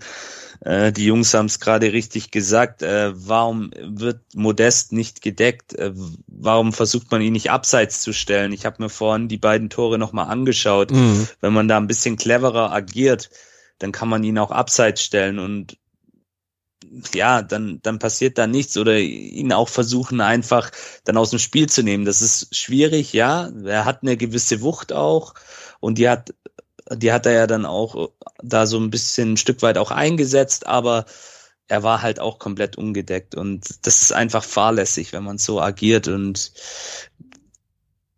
ja, ich, ich verstehe es, ich verstehe es bis heute nicht. Also es ist jetzt erst ein Tag her, vielleicht liegt es daran, aber es ärgert mich ungemein. Ja. Weil im Stadion auch jeder, er hat sich ja vor unserer Kurve warm gemacht und hat dann noch so ein bisschen schelmisch in die Kurve gegrinst und da dachte ich mir, nein, Mann, nein, einfach nur nein. Bleib weg. Du heute, du heute nicht. Und was war? Ja, natürlich, klar. Ja. Aber ich, ich habe es ja dann auch auf Twitter geschrieben, ein, ein besserer Wechsel, also das mit Mark Uth, das, das habe ich jetzt so ein bisschen verdrängt, wobei ich fand, der hat, das auch, der hat auch nochmal so eine gewisse Dynamik reingebracht, aber der Modest ist einfach genau für solche Spiele auch ein Stück weit prädestiniert, meiner Meinung nach. Und er hat seine Aufgabe erfüllt und ich habe dann später in der Zusammenfassung noch diese Geste gesehen in Richtung Steffen Baumgart, wo er nach dem Tor gesagt hat, soll ich wieder rausgehen? Also ja, das, ja, das ist wirklich ähm, ja. nein. Die Geste, die war cool. Ja, irgendwie war es cool, also klar, aber ich, ich habe dann gest gestern in der Kurve. Tor. Was soll ich machen? Ja, ich habe gestern in der Kurve dann einfach nur gedacht, hey Leute, es war doch klar, es war doch klar. Modest, natürlich. Wer auch sonst. Es war ein bisschen so ein Captain Obvious Tor. Ja. ja. Ja. Aber ich würde euren Torwart da mal von der Schuld freisprechen. Ähm, der Uth hat wirklich so eine, so eine richtig fiese Schusstechnik. Das macht er immer so, dass der Ball vorher noch einmal aufdötscht, bevor er beim Torwart ankommt. Deswegen wird er ja so schwer zu halten für euren Bretlo. Also ich glaube, da muss man ihm äh, keine Schuld in die Schuhe ja, schieben. Ich denke auch nicht. Es war auch mehr eine, mehr eine rhetorische Frage, weil ich meine, der kommt und ähm, Bretlo hält ja schon, also ich, ich glaube auch, dass, ähm, dass Müller, den hätte, hätte den genauso, der, der faustet ja eigentlich noch mehr als Bretlo. Ähm, ja, also machst du nicht. Der Fehler liegt, glaube ich, eher daran, dass, dass äh, äh, dieser, dieser gewisse Anthony Modest da so, so, so frei steht. Ähm, Genau, dann kam in der 73. Minute, gab es noch einen Wechsel. Ähm, Al Gadoui für, für, für die Davi und Ahamada für Kempf. Für, auf Ahamada kommen wir noch drauf zu sprechen. Ähm, ja, die Davi dann, dann raus. Man wollte dann natürlich noch ein bisschen offensiver äh, zu stehen. Ahamada spielt ja auch ein bisschen offensiver als, als Kempf in der, ähm, äh, in der, in der Defensive. Ja, und dann kommt die 77. Minute äh, und Duda flankt rein. Äh, Anderson, glaube ich, ähm, versucht in der Mitte ranzukommen. Pretlo geht runter. Und äh, hinten steht Modest und knallt das Ding rein. Und was er, worauf mich der Dennis vorhin hingewiesen hat, der, Janik, ich glaube, da warst du noch nicht dabei. Eigentlich ist es Abseits, oder? Weil äh, ähm, Anderson stand definitiv im Abseits. Ähm, und äh, irritiert ja Pretlo insofern, dass Pretlo runter, runtergeht, weil er denkt, äh, dass der an den Ball kommt, oder? Ist jetzt die Frage, wie man das interpretiert. Ich habe mir vor der Aufnahme heute auch nochmal die Zusammenfassung auf der Sportschau-App angeguckt und ähm, ist es ein aktiver Eingriff? Ja, eigentlich schon. Eigentlich schon, ne? eigentlich schon er, geht zum Ball hin. Aber, aber auch hier, ähm, wenn man die Szene sich in der Entstehung anguckt, da schleicht sich Modest im Rücken von Sosa an. Und, und allein das, wenn ich mhm. das schon sehe, wie, wie da die Abstände sind, dann unabhängig davon, ob man das jetzt als Abseits interpretieren kann oder nicht, das geht einfach nicht. So, so darfst du in der Bundesliga und auch im Pokal nicht verteidigen. Das, da, da, da musst du das irgendwie, du hast ja schon jetzt gesehen, der Junge ist da, der Junge ist heiß, ähm, über, und ich meine, Modest jetzt mal ganz ehrlich, den, den kennt man, man weiß, dass er die Qualitäten hat. Ähm, und das, das, das alleine ist einfach so ein Ding. Und Sosa spielt jetzt auch schon länger bei uns und dem hat jetzt auch in der Nationalmannschaft gespielt und hat jetzt auch eine gewisse Erfahrung in dieser jungen Truppe. Und hat ja auch einen gewissen Anspruch, eine gewisse Qualität, dann, dann darf das einfach nicht passieren. Wie gesagt, unabhängig davon, wie man jetzt die Szene mit Anderson interpretiert. Mhm. Ich, mir ist es auch erst vorher aufgefallen in der Zusammenfassung auf dem Handy, wo ich mir auch gedacht habe, okay, eigentlich ist es ja abseits, aber macht den Kohl dann am Ende des Tages auch nicht fett, dass es halt auch einfach wieder schlecht und unclever verteidigt ist von uns. Ja. Was mich vor allen Dingen tierisch aufregt bei Spielern, egal ob meinen eigenen oder jetzt bei anderen Abwehrspielern, wenn Spieler erst den, den Arm heben, um Abseits zu reklamieren, anstatt einfach durchzulaufen. Das, genau. das macht nämlich der Sosa in dieser Szene. Richtig, er hebt den. Arm und ich glaube, jeder, der den Arm hebt, verliert automatisch ein bisschen Speed. Ja. Der soll rennen. Der kann sich hinterher beschweren, so viel wie er will. Aber erstmal versuchen, das Tor zu verhindern und dann äh, reklamieren und nicht vorher schon. Das würde mich als Trainer ja. tierisch aufregen. Das gäbe bei mir 20 Strafrunden, sowas, wenn ich Trainer wäre. Also das, das, regt mich auf, sowas. Ja, du sagst es eben. Äh, absolut richtig. Und er orientiert sich dann auch in die Mitte zentral, obwohl bei Anderson ja schon ein Abwehrspieler steht und vergisst dann ganz im Rücken, dass da noch der Modest ist. Und ähm, ja, das, das geht einfach nicht. Da erwarte ich einfach auch ein Stück weit diese Fähigkeit zu antizipieren. Das muss ein guter Abwehrspieler können. Das ist eigentlich eine der wichtigsten Eigenschaften. Und ja, er, er, er schafft es halt nicht. Und deswegen, also über das zweite Tor rege ich mich tatsächlich mehr auf wie über das erste. Also das mhm. ist wirklich, oh, nee, also was mich gestört hat, war, dass sich nach dem ersten Tor kein Mensch aufbäumt hat, dass keiner das Spiel gewonnen hat. Es, es wollte keiner das Spiel gewinnen. Es kam überhaupt eine Reaktion. Mhm. Und äh, das war halt bei Union noch besser. Da hast du die letzten zehn Minuten mit die Davi übrigens, hat man echt nur Druck gemacht. Und hat dann nach vorne geguckt und hat das Ding nur drehen wollen, hat das Tor wollen. Und das hat noch völlig gefehlt. Da hat kein Mensch das Spiel gewinnen wollen. Das habe ich verstehe nicht. So eine tolle Pokalnacht, Flutlicht, Mittwochspiel, Augehöhe, Gegner auf Augehöhe nicht alles, war alles vorbereitet, da jetzt noch einen Sturmlauf zu machen, mit allem, was da ist, nach vorne zu gehen. Noch einen Sturm zu bekommen, haben wir ja auch nicht bekommen außer al aber da war halt genau wieder der Effekt, dass nichts, dass kein Effekt da war. Ja. Und keiner wollte das Spiel von uns gewinnen. Alle haben gesagt, naja, kicken wir halt mal ein bisschen, gucken ein bisschen, das finde ich halt unheimlich schade. Fans sind da, tolles Flutlichtspiel unter der Woche. Das habe ich nicht verstanden, wie man da nicht als Spieler gierig sein kann und selber weiterkommen will und selber das nicht so hinnehmen will und sich so abschlachten lassen will, beziehungsweise so, so abservieren lassen will, so einfach, mit so einfachen mhm. Mitteln. Also traurig, war wirklich traurig. Ja, das, das, das war, war auf jeden Fall frustrierend, auch weil du dann halt ja, dann kam noch Beas, kam noch für Fürich in der 79. Anton für Mafropanos, Anton ja auch mit, mit äh, Corona-Infektion draußen und ist auch wieder, wieder genesen, aber da, da, da kam, da kam nichts. Also nichts, genau. da, da ja. kam einfach nichts mehr. Köln hat ja noch, ich habe nur vergessen, ich glaube Anderson war es auch nicht, der noch die Chancen zum, zum, zum 3-0 hatte, verschiedene, verschiedene Spiele hatten noch Chancen zum 3-0. Äh, ja, und dann kommt die ja, die, die dickste halt Tim Lemper, ne, nach diesem Modestschuss, den Bretlo zur Seite abwehrt. Ja. Ähm, hätte mich sehr gefreut für Lemper, das ist auch ein Nachwuchsspieler aus unserer eigenen Talentschmiede, hat schon ein Bundesligator, wäre schön gewesen für ihn, jetzt aus Kölner Sicht natürlich gesprochen, wenn er noch das 3-0 gemacht hätte, aber leider rutscht, rutscht ihm der Ball dann über den rechten Fuß drüber. Schade. Mhm. Hattest du denn, Dennis, immer das Gefühl, also nach der ersten Halbzeit oder bis zur, bis zur 70. Minute, dass das äh, schief gehen könnte für euch? Also, dass, ihr, dass ihr ausscheidet? Ja, bei 0-0 kann ja theoretisch erstmal alles passieren. Ja, Jetzt 10 Euro ins Phrasenschwein, genau, aber ähm, ich weiß, dass wir als FC gerade unter Steffen Baumgart, aber eigentlich schon seit vier, fünf Jahren, immer zwei sehr unterschiedliche Halbzeiten spielen.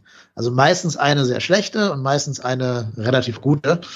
Jetzt kann man darüber streiten, ob die erste schon als schlecht, schlechte Halbzeit anzusehen ist oder dass die zweite zwingend gut werden musste als Pessimist, der ich bin, habe ich ja sogar gedacht, als diese Doppelwechsel kamen, also Duda und Modest kamen ja für Schaub und Jubicic, da habe ich zu meinem Kumpel hier am Sofa gesagt, das ist auch ein VfB-Fan gewesen, mit dem ich das Spiel geschaut habe, da habe ich gesagt, oh, der Wechsel wird wehtun, weil ähm, Jubicic rausgenommen wurde. Und Dejan Jubicic ist so ein bisschen der Mann bei uns fürs Grobe, also der Mann, der im Mittelfeld da die Kilometer frisst mhm. und der für die Statik des Spiels wichtig ist.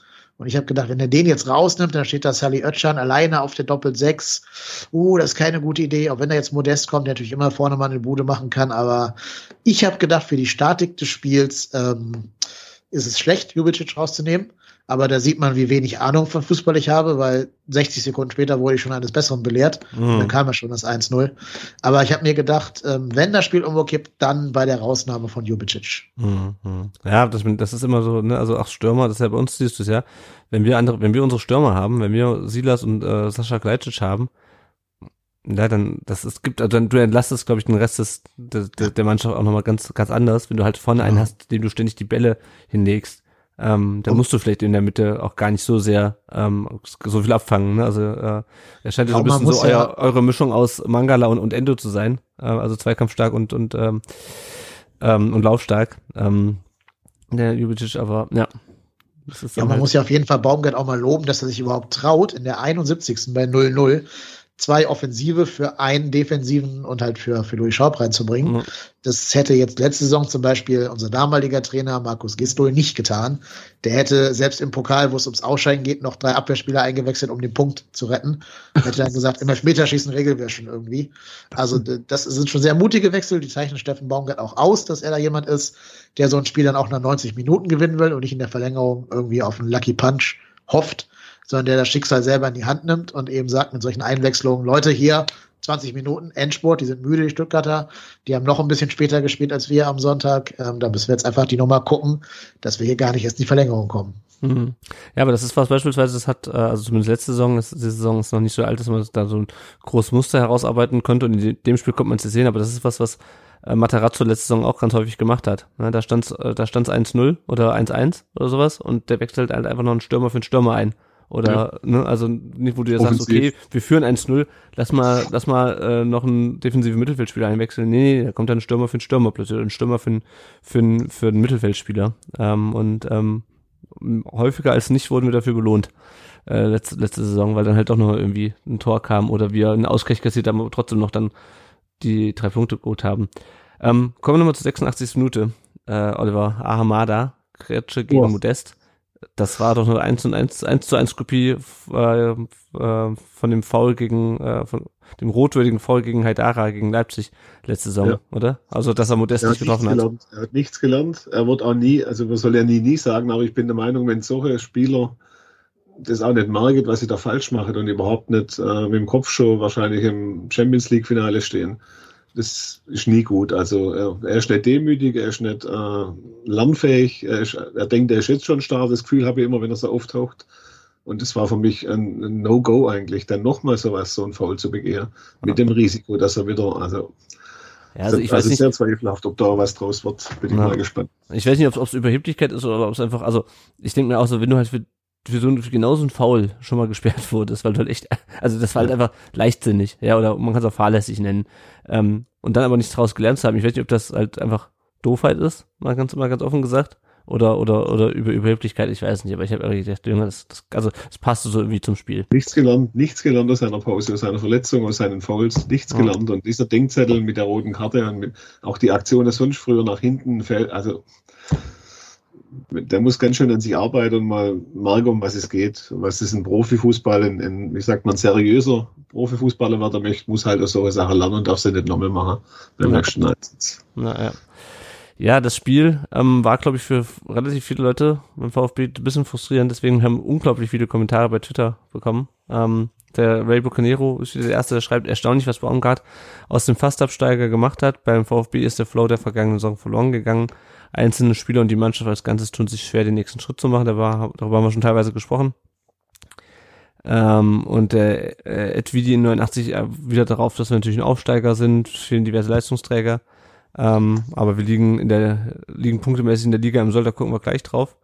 Ähm, der Timon sagt, manche Leistungsträger wie Sosa und Endo und Mangala sind im Formtief.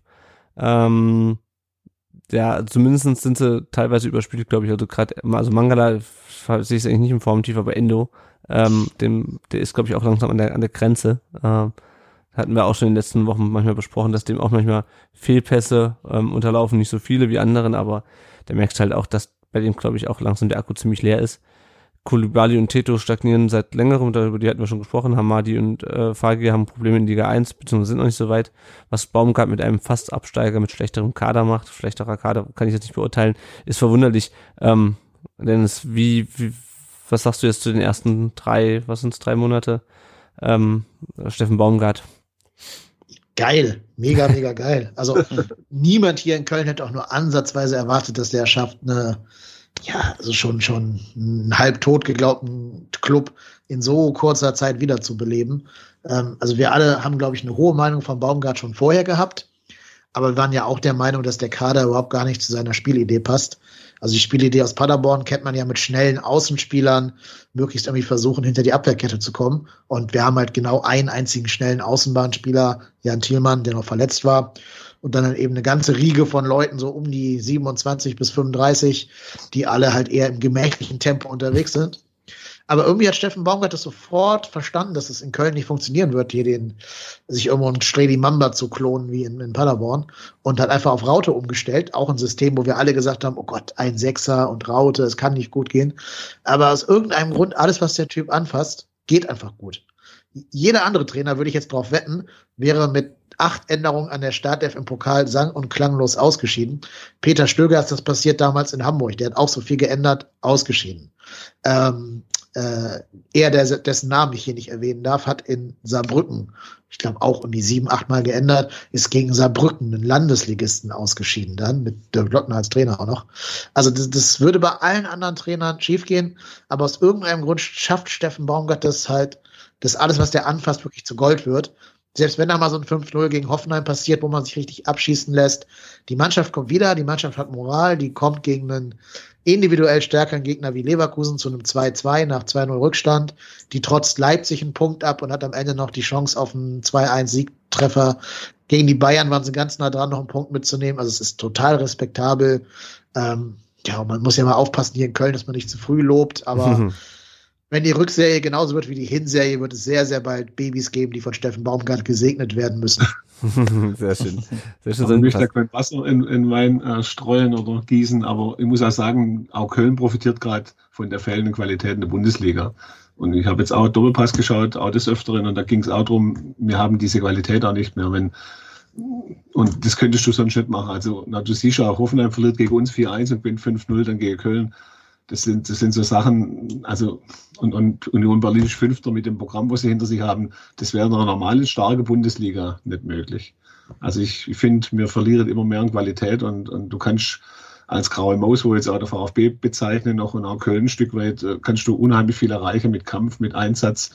Und mir fehlt halt diese, ja, diese Zaubermomente, diese spielerischen Glanzauftritte, das gibt's dieses Jahr alles gar nicht. Das fällt mir schon ein Stück weit und auch fort mit einem Punkt und solche Geschichten. Das, das ist nicht mehr die Bundesliga, die man mal hatte, so eine ausgeglichen, dass jeder Meister werden kann.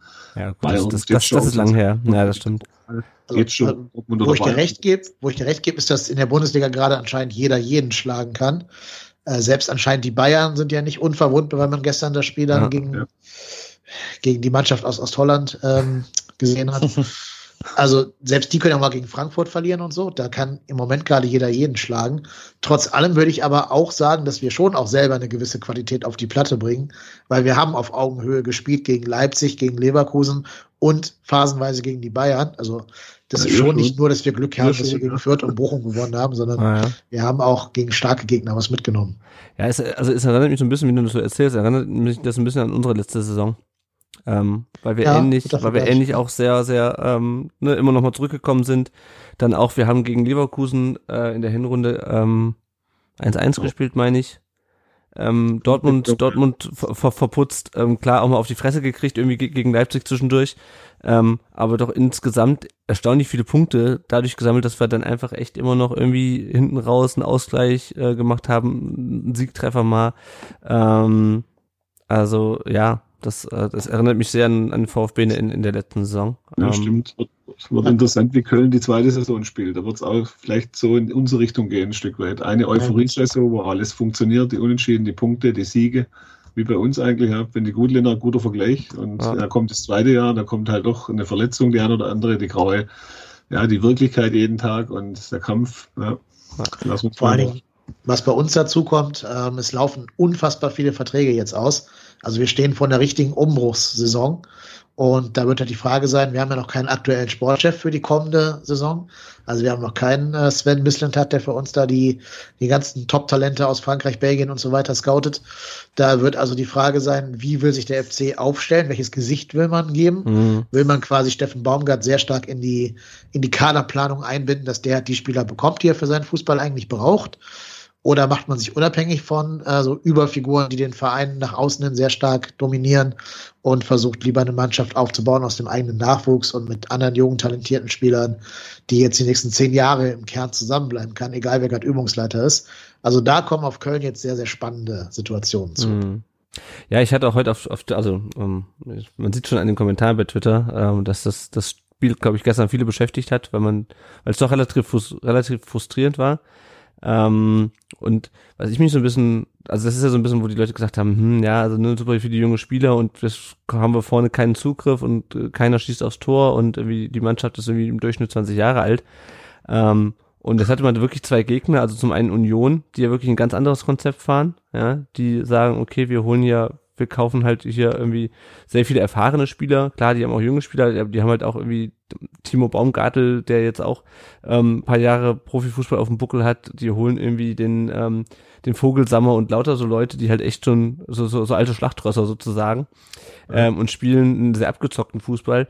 Ähm, und der FC, wo du das sagst, ne, die jetzt beispielsweise in dem Spiel auch viel einfach von diesen beiden Toren von, von Modest also, ne, also es war ein Spiel auf Augenhöhe, am Ende entscheidet Modestes meiner Meinung nach und Uth meinetwegen auch noch. Ähm, und ich denke mal halt so, ja, ähm, kurzfristig haben wir gegen Union einfach, wird super schwierig und kurzfristig fehlt uns halt aktuell ein Spieler wie Modest. Ähm, und ich frage mich aber, ob wir langfristig, also ist aktuell, kann sich ja dann in Zukunft auch noch verändern, auch bei euch, wie du es gerade angesprochen hast, ob wir langfristig aktuell besser aufgestellt sind als der FC oder als Union, aber kurzfristig halt die Saison echt gucken müssen, dass wir irgendwie drin bleiben. Das war so ein bisschen, das, das, ich, ich bilde mir gerne ein, dass es, dass es so ist, dass wir sozusagen jetzt irgendwie schauen müssen, wie wir durch die Saison kommen, aber langfristig mit unserem Kader irgendwie ähm, ähm, besser aufgestellt sind als, als ihr beispielsweise. Ja, natürlich seid ihr das. Da müssen wir, glaube ich, nicht drüber reden. Wenn, wenn die Entwicklung von Silas weiter so geht, wie sie sich abzeichnet, habt ihr da wahrscheinlich einen 30 bis 40 Millionen Transfer auf der Bank sitzen. Bei euch hängt einfach ganz viel davon ab, wie kommen die verletzten Spieler in welcher Form zurück. Ja. Also wenn ihr es schafft, da irgendwie einen Silas, einen Kalajdzic, Waldemar Anton und Florian Müller auf dem Platz zu haben, in guter Form, die halt vielleicht irgendwie alle zeitgleich in guter Form sind, dann habt ihr, glaube ich, mit dem Abstieg gar nicht so viel zu tun, weil das dann schon besser ist als Bochum, Fürth, Augsburg und wer noch da unten so rumdümpelt. Wenn die jetzt alle in so ein, so ein Leistungsloch fallen wegen der Verletzung oder nicht vernünftig fit werden nach der Verletzung oder so, dann könnte es eben kurzfristig auch mal eng werden, weil natürlich so einen herben Ausfall, wie, wie, ihr da habt, das kann ja überhaupt gar kein Verein auf der Welt kompensieren. Das, auch bei den Bayern, wenn da jetzt zeitgleich Kimmich, äh, weiß ich nicht, Pavard und, und äh, Sané ausfallen oder Gnabry, dann sieht es bei denen auch anders aus. Und mhm. Lewandowski ja auch noch. Also ich glaube, da darf man euch gar nicht an dem, an dem aktuellen Stand messen, sondern am Kaderpotenzial. Und da seid ihr, glaube ich, richtig gut aufgestellt. Mhm. Janik, du hast es länger nichts gesagt. Wie, wie siehst du es? Naja, wir fahren ja dieses Konzept ähm, mit den jungen Spielern, das ist ja allgemein bekannt. Und wenn du so ein Konzept fährst, dann musst du eben auch mit Rückschlägen rechnen. Und das ist jetzt vielleicht aktuell genau so eine Phase. Ähm, aber es ist natürlich auch so, dass die Jungs auch ihre Schritte gehen müssen. Mhm. Und man muss auch, wenn man sagt, man setzt auf junge Spieler, man muss den Jungs Zeit geben, absolut. Aber wenn dann die Qualität vielleicht sich doch nicht durchsetzen kann oder der Spieler seine Fähigkeiten nicht auf den Platz bringt, dann vielleicht auch sagen, okay, es geht nicht. Oder so wie man es jetzt beispielsweise mit Aldonis gemacht hat, ähm, der einfach keine Chance hatte gegen diese etablierte Konkurrenz auf seiner Position, ihn mal ein Jahr in die zweite Liga geben. Das hat schon bei Mangala damals gut funktioniert. Aber man braucht halt Geduld und wer weiß, ähm, vielleicht erleben wir jetzt noch im Laufe der Saison den ein oder anderen Spieler, der dann wirklich vielleicht auch eine Leistungsexplosion, um es mal übertrieben zu sagen, ähm, bekommt. Aber ähm, wichtig wird sein, dass wir einfach die Liga halten, dass mhm. wir vielleicht auch nicht zu sehr in diesen Abstiegskampf reinkommen. Wir werden nachher vielleicht auch noch den Ausblick auf Augsburg wagen. Das wird ein sehr entscheidendes Spiel in diesem Bereich. Ja. da wird sich entscheiden, gehst du wirklich rein in diesen Abstiegskampf oder kommst du richtig rein oder schaffst du es, die vier Mannschaften oder die drei Mannschaften, die da hinten stehen, ähm, noch auf Distanz zu halten. Aber ja, du, du musst jetzt einfach gucken, dass du jetzt in die, in dieser Runde, in dieser Hinrunde, wo vielleicht der eine oder andere noch zurückkommt, ähm, so viele Punkte wie möglich holst und dann versuchen, die Rückrunde einfach effektiver, abgezockter mhm. zu spielen. Ja. Das ist. Ja. Ich meine, einen, ganz, ganz kurz einhaken auf eine, äh, ansonsten stimme ich vollkommen zu einer Leistungsexplosion oder eine überraschende Leistung haben wir ja schon, finde ich. Also ich meine, was, was Ito da hinten spielt, Vertretung ja, absolut, vom, vom Abwehrchef. Absolut. Also ich meine, nur für dich mal zur, zur Einordnung, Dennis äh, Hiroki Ito, den haben wir aus der zweiten japanischen Liga geholt.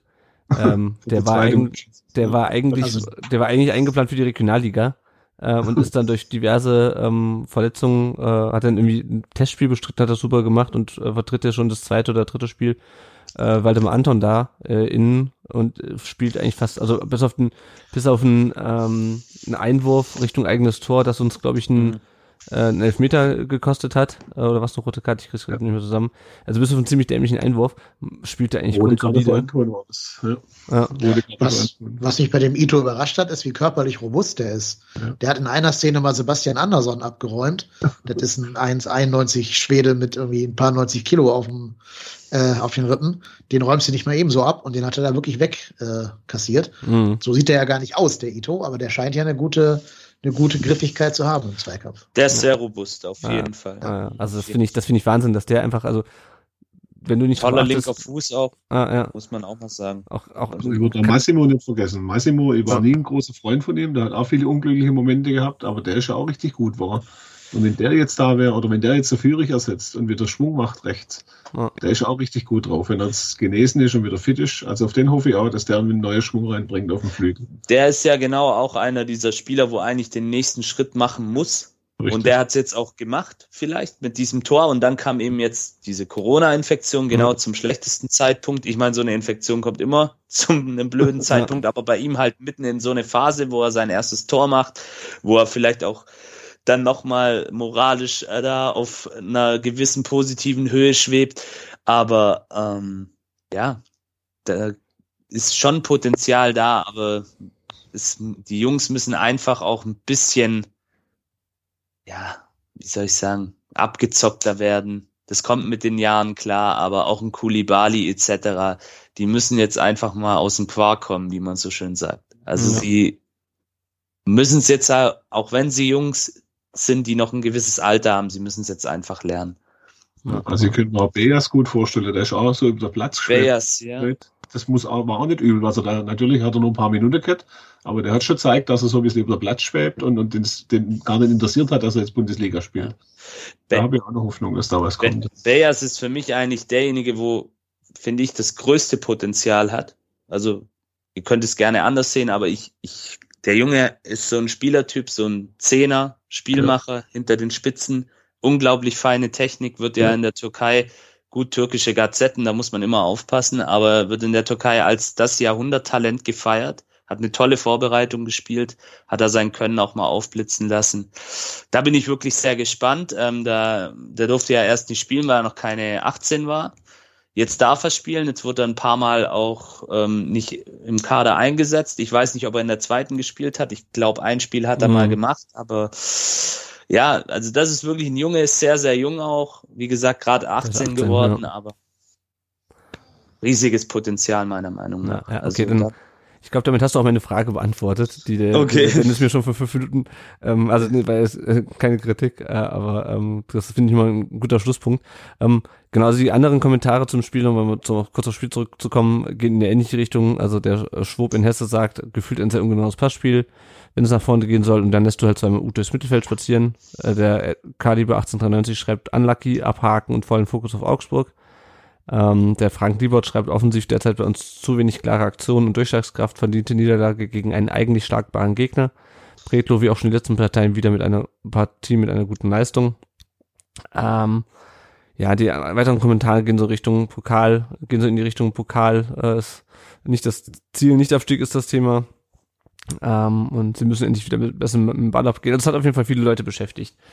Ähm, und ähm, ich gucke mal kurz, ob noch bei den Spielen, ob noch bei den äh, Kommentaren was dabei war. Ähm, nee, ich denke mal, das, das trifft so ganz gut. Wir können mal jetzt auf die aktuelle Lage nach dem achten, nach dem neunten Spiel da gucken, oder? Wie viele Spiele haben wir jetzt? Neun, neunte, ne? Ja. Neun. Ja, das ist, glaube ich. Halbzeit. Ja, genau. Im neunten Spiel, äh, nach dem neunten Spieltag. Ähm, und der zweiten Pokalrunde VfB ist jetzt ähm, mit 13, es ist 13. mit 10 Punkten. Spielt jetzt am Sonntag in Augsburg und dann zu Hause gegen Bielefeld und dann ist schon wieder Länderspielpause. Ähm, genau, wie läuft's bei Augsburg? Die sind am Dienstag jetzt im Pokal in, in Bochum rausgeflogen im Elfmeterschießen. Haben in dieser ganzen Saison erst ein Spiel gewonnen, das äh, gegen ähm, ja, ich lasse es einfach Gladbach. ich bin nicht so bewandert darin, unaussprechliche Namen äh, dann äh, zu, zu umschreiben. Holland Ost war das, ne? Genau. Haben auf jeden Fall gegen, gegen die ähm, gewonnen. Äh, am letzten Freitag haben sie gegen Mainz 4 zu 1 verloren. Ähm, haben erst fünf Tore geschossen, sind Tabellen 16. Äh, Bielefeld auch aus fünf Tore geschossen, Bielefeld auch die einzige Mannschaft noch, noch ohne Sieg. Äh, und äh, an der Seitenlinie steht, äh, überraschenderweise immer noch, Markus Weinziel, Oliver, ähm, ja. Pflichtsieg am Sonntag?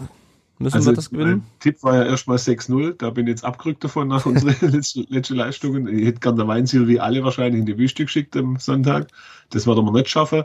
Aber das ist ein Endspiel eigentlich. Und, und da wird sich auch zeigen, wie die Saison, die Vorrunde weiterläuft. Wenn man das jetzt abschenkt und nicht mit der nötigen Aggressivität auflaufen und denen wirklich zeigt, dass sie das mal die Absteiger sind, dann wird es schwierig. Also ist schon ein, ein riesen wichtiges Spiel für uns. Mhm. Wenn du da verlierst, also das kann doch schon eine Winterdepression geben oder eine Länderspielpausendepression. Ja, na, ja, ich war heute beim ähm, mein Sportpodcast bei, bei dem Bully Special zu Gast und ich meinte halt auch so ein bisschen auf die Frage, wie man dieses Spiel angehen muss. Ähm, eigentlich musst du sofort den Augsburgern klar machen, hier gibt's heute nichts zu holen für ja. euch. Oder Janik?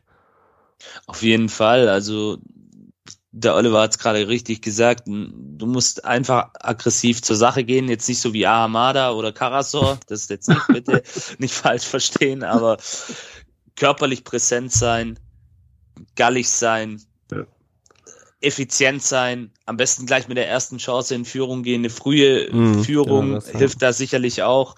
Ähm, ich meine, die Augsburger, die stehen auch jetzt schon ein bisschen mit dem Rücken zur Wand, ähm, haben jetzt auch wieder Zuschauer im Stadion. Die werden sich auch entsprechend präsentieren wollen. Das, das kann auch in eine andere Richtung dann kippen für uns.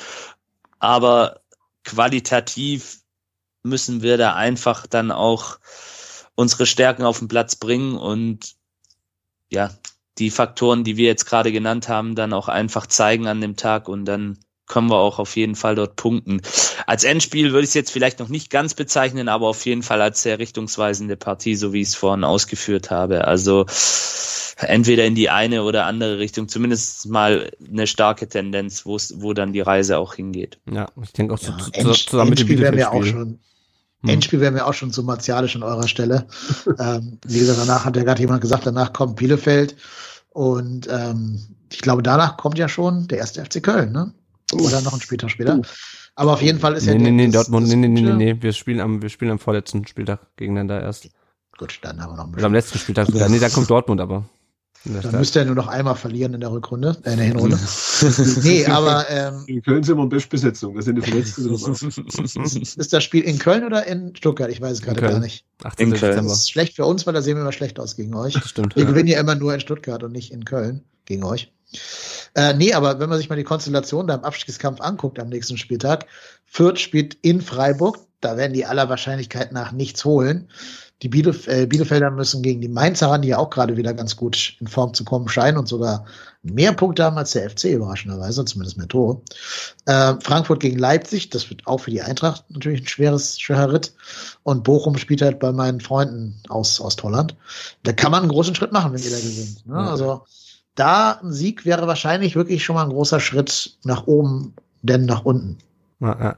Wobei ich Frankfurt auch über kurz oder lang da unten wieder rauskommen sehe. Also ich glaube sogar, dass sie gegen Leipzig mehr Erfolg haben werden als gegen diese kleinen Pissmannschaften da unten. Ja, ja, ja. Gut. Ähm, soweit die, die, aktuelle die aktuelle Lage ähm, jetzt äh, vor dem vor dem äh, zehnten Spieltag. Ähm, ja, die Ausfälle haben wir schon angesprochen. Silas ähm, trainiert schon wieder. Den habe ich vor eben nochmal gesehen. Der trainiert mit äh, Lee Eckloff zusammen. immer noch individuell. Sanko, brauchen wir nicht überreden, ist die ganze Saison rausgeleitet, wird eher Januar, der war ja bei, ähm, bei Sport im Dritten, hätte ich bei der Sport in Baden-Württemberg am Sonntag zu Gast. Ähm, das wird bei dem eher Januar, bis der wiederkommt. Ähm, Mamouche hoffe ich, dass der jetzt wieder fit wird, ähm, zu, zum Wochenende hin. Enzo Mio ist aber noch ausgefallen. Was meinst du? Den können wir brauchen, der Mamouche wieder mit seiner Physis, mit seiner Kampf, also mit seiner 1,90 äh, ja. Figur da vorne drin. Der hat den Job gut getan. Na, ja, auf jeden Fall. Gut, dann blicken wir noch mal ganz kurz. Ähm, wir nehmen natürlich heute ein bisschen länger auf. Ähm, das heißt, hört auch eine etwas längere Folge als sonst. Ähm, auf unsere Nachwuchsmannschaften, unsere Leihspieler. Äh, der VfB 2 hat am Dienstag ähm, gegen den FSV Frankfurt 1 zu 1 gespielt. Tor äh, Philipp Förster hat man schon angesprochen und der VfB 2 ist jetzt Zehnter in der Regionalliga. Und am ähm, Sonntag spielen sie beim FC Homburg. Äh, die U19 hat 1-0 gewonnen gegen den äh, ersten FC Saarbrücken, den Tabellenvorletzten. Tor von Luis Ribeiro mit seinem zweiten Saisontreffer. Und da ist der VfB jetzt äh, mit 19 Punkten Tabellenzweiter. Und am Sonntag, dem 7.11., geht's erst weiter mit dem Pokalfinale, Pokal-Achtelfinale. Soweit sind wir noch nicht gegen Leverkusen. Und ähm, genau dann am 20.11. geht's in der Liga weiter gegen Frankfurt. Die U17 hatte spielfrei am Wochenende. Ja, die sind immer noch Tabellenzweiter, haben auch ein Spiel weniger. Die spielen am kommenden Sonntag jetzt gegen Hoffenheim. Äh, der VfB Obertürkheim, die zukünftige VfB-Frauenmannschaft, äh, hat verloren am sechsten Spieltag. 0 zu 1 gegen den SV Frauen Biburg. Ähm, sind jetzt mit vier Punkten siebter von neun Mannschaften in der Liga und spielen am Sonntag, dem 7.11. beim SV Weinberg, den Tabellendritten. Also auch da läuft es noch nicht so super gut in der Liga. Aidonus, den hatten wir schon angesprochen. Ähm, das ist ganz lustig, der hat am äh, äh, vergangenen Wochenende äh, gegen Schalke gespielt. Schalke ja mit Scholinov, äh, auch ehemaliger Kölner übrigens, ähm, wo wir bei, bei dem Thema gerade sind. Ähm, Aidonis hat verloren mit Schalke, hat aber durchgespielt, während Scholinov ähm, 90 Minuten auf der Bank saß. Ähm, der hat sich mit Gramotzes, glaube ich, ein bisschen verdorben. Ähm, ja, also ähm, eine Lose-Lose-Situation irgendwie für beide VfB-Leihspieler. Der eine hat verloren, der andere dürfte nie spielen. Aidon ist dann äh, durchgespielt, auch in der zweiten Pokalrunde, äh, die Dresden mit 2 zu 3 nach Verlängerung gegen St. Pauli verloren hat und Dresden ist es in der zweiten Liga Tabellenzwölfter mit 13 Punkten. Pablo Maffeo hat in zwei Spielen für äh, Mallorca durchgespielt, einmal 2-2 in Valencia, einmal 1-1 gegen Sevilla. Mallorca ist es Zwölfter in der, in der Liga mit 13 Punkten. Maxim Mavuca in der österreichischen Bundesliga hat er durchgespielt beim 1-0 gegen Admira Mödling, das ist der ehemalige Verein von Sascha Kalajdzic, äh, und sich eine gelbe Karte abgeholt und heute beim Achtel, Achtelfinale im Pokal ähm, ist auch äh, die WSG Tirol ausgeschieden beim Linzer ASK ähm, und er hat auch durchgespielt, wenn ich das richtig gesehen habe. Und äh, Tirol ist jetzt immerhin Tabellenvorletzter in der österreichischen Liga. Leonhard Münst äh, beim 0 zu 2 beim FC Luzern äh, war nicht im Kader, äh, anders als Christian Gent und äh, Holger Bartstuber, die dann auch endlich mal wieder gewonnen haben mit ihrem Verein. Ähm, und gestern war noch das Achtelfinale im Schweizer Pokal, da haben sie sich durchgesetzt, die äh, St. Gallner beim drittklassigen FC Chiasso. Äh, das Gegentor übrigens war eine direkt verwandelte Ecke von Alexander Fahnerüth, äh, wer ihn noch kennt. Ja, noch. 2007er Meisterspieler, äh, wenn ich mich richtig erinnere äh, beim, beim VfB. Äh, der, der spielt immer noch mit 37 Jahren in der dritten Schweizer Liga. Genau. Leonhard Münzing gegen unser Leihspieler, der saß nur auf der Bank. St. Gallen ist auch in der Liga ähm, neunter äh, von zehn Mannschaften mit neun Punkten und äh, Scholdinov hatten wir schon gesprochen. Der hat auch noch ein Pokalspiel bestritten. Ihr werdet es mitbekommen haben. Äh, Schalke ist gegen 60 rausgeflogen mit 0 zu 1. Ähm, und Scholdinov ist nach 22 Minuten wieder ausgewechselt worden, stand in der Startelf und wurde wieder runtergenommen. Er wurde dann auch auf der linken Seite eingesetzt, was, wie wir eigentlich alle wissen, nicht seine Paradeseite ist. Also ich bin mal gespannt, ob wir den im Winter wieder in, in, ähm, in Stuttgart sehen. ja. Das ist auch, glaube ich, nicht, nicht der einfachste Charakter, ne? Der Herr Schurinov. Das ist, glaube ich, ein Spieler, der sich selber in anderen Sphären wähnt, als er auf dem Platz dann immer zeigt. Also bei uns so ein bisschen angeeckt öfter mal. Ja, wobei bei uns fand ich ihn jetzt gar nicht so. Also der hat, klar, der braucht auch so ein bisschen, bis, bis, bis, bis er reingekommen ist, aber ich finde, bei uns hat das eigentlich gut gemacht. Also er war jetzt auch nicht überragend, war so ein bisschen so das Niveau von, von Massimo, ein bisschen, bisschen, bisschen drunter vielleicht, ein bisschen eher so für die, vielleicht wie, wie Klimovic so ein bisschen, wenn auch nicht mit dem, mit dem Potenzial nach oben, glaube ich. Ähm, aber er hat jetzt eigentlich nicht, also mir ist er in der Hinsicht nicht negativ aufgefallen, Janik, ich weiß nicht, wie es dir geht. Nee, also ich wüsste jetzt auch nicht, dass er in irgendeiner Art und Weise angeeckt ist. Ich, ich habe es gelesen damals, dass er wohl zu Kölner Zeiten des Öfteren mit Disziplinlosigkeiten mal aufgefallen ist, aber bei uns war er eigentlich im Gleis, wie man so schön sagt. Also das ist doch schön. Dann hat er anscheinend ein bisschen dazugelernt und sich da ein bisschen entwickelt. Ist doch gut. Ja, ja, hat jetzt auch, glaube ich, durch die Nominierung hat er mit Nordmazedonien auch bei der EM gespielt. Ähm, ist er da vielleicht auch noch mal ein bisschen gereift und ernsthafter geworden. Ja, ja, ja das ist gut möglich. Gut, ähm, groß andere Themen haben wir, glaube ich, nicht zu besprechen aus den letzten ähm, anderthalb Wochen, seit wir das letzte Mal aufgenommen haben. Ähm, blicken wir kurz auf unser Tippspiel. Da ist Klano auf Platz 1 mit 120 Punkten vor dem 1893 mit 118 und Mone 71 mit 117 Punkten. Wenn ihr uns unterstützen wollt, dann könnt ihr das entweder über Patreon tun mit einem kleinen monatlichen Beitrag oder über PayPal. Ähm, da haben wir auch heute wieder eine Überweisung bekommen, über 25 Euro. Die bekommen wir jedes Jahr einmal. Also vielen Dank auch an dieser Stelle ähm, dafür. Wenn ihr uns nicht finanziell unterstützen könnt oder wollt, dann gebt uns einfach bei Apple Podcasts eine Bewertung. Das hilft, dass andere VfB-Fans uns leichter finden. Ähm, wir lesen die Rezensionen, die ihr uns das schreibt, auch gerne hier vor, äh, auch wenn sie nicht nett sind. Und ansonsten sagt den Leuten einfach gern weiter, dass es uns gibt, jetzt wo ihr wieder ins Stadion gehen könnt, ähm, gerne auch in der Kurve äh, mal ähm, einfach mal den Podcast laut anmachen in der, in der Halbzeitpause, wenn es ein bisschen ruhiger ist. Nee, Quatsch. Also auf jeden Fall sagt den Leuten, dass es uns gibt. Äh, ihr findet uns weiterhin auf rund um den Prostring.de. Podcast gibt es irgendwo überall, wo es Podcasts gibt. Und ähm, genau, wir suchen weiterhin äh, Gäste für unsere für unsere Aufnahmen. Für Augsburg haben wir jetzt schon jemanden, aber für die Spiele danach, ähm, wir haben jede, ihr habt es ja mittlerweile mitbekommen, jede Folge einen äh, Gast vom gegnerischen Verein, in dem Fall wären es heute vielleicht zwei gewesen, und einen VfB-Fan und wir suchen immer noch VfB-Fans, die mit uns aufnehmen. Ihr könnt euch auch gerne nochmal melden, wenn ihr schon mal dabei wart. So, jetzt sind wir am Ende angelangt, äh, ein bisschen länger als sonst. Äh, erstmal vielen herzlichen Dank an Dennis ähm, vom Podcast, vom trotzdem hier, dem Podcast zum ersten FC Köln. Ich hoffe, ich habe das jetzt richtig ge ge geplackt. Ähm, vielen Dank, dass du dir die Zeit genommen hast, über, äh, um über das Spiel zu sprechen und äh, dir zuzuhören, wie wir 1 zu 1 gegen Union gespielt haben. Ja, danke, dass ich da sein durfte. Hat mich sehr gefreut. Sag vielleicht nochmal ganz kurz, wo man dir äh, im Internet äh, folgen kann. Ähm, und kannst vielleicht nochmal kurz was zu deinem, zu deinem Podcast sagen, falls uns Kölner zuhören. Ja, genau. Eine Frage, eine Frage stellen, Dennis, kurz vor Schluss. Ja, Ja, ja. bitte. Du, Dennis, du studierst total langweilig jetzt die ganze Saison mit Köln. Da spielt sich ja nichts ab, kein Klüngel, nichts, kein Skandal. Findest du nicht total langweilig diese Saison? Fällt dir nicht irgendwas? Äh, Nee, mir fehlt gar nichts. Dem Boulevard fehlt eine ganze Menge, deswegen schreiben die auch Krisen hin, wo keine sind. Ähm, nö, ich bin sehr, sehr froh, dass wir alle Schlagzeilen rein sportlich schreiben dieses Jahr. Das ist ein Traum für einen FC-Fan. Das ist eine Wohltat. Okay. Genau, aber zu der Frage, wo man uns auf Social Media findet.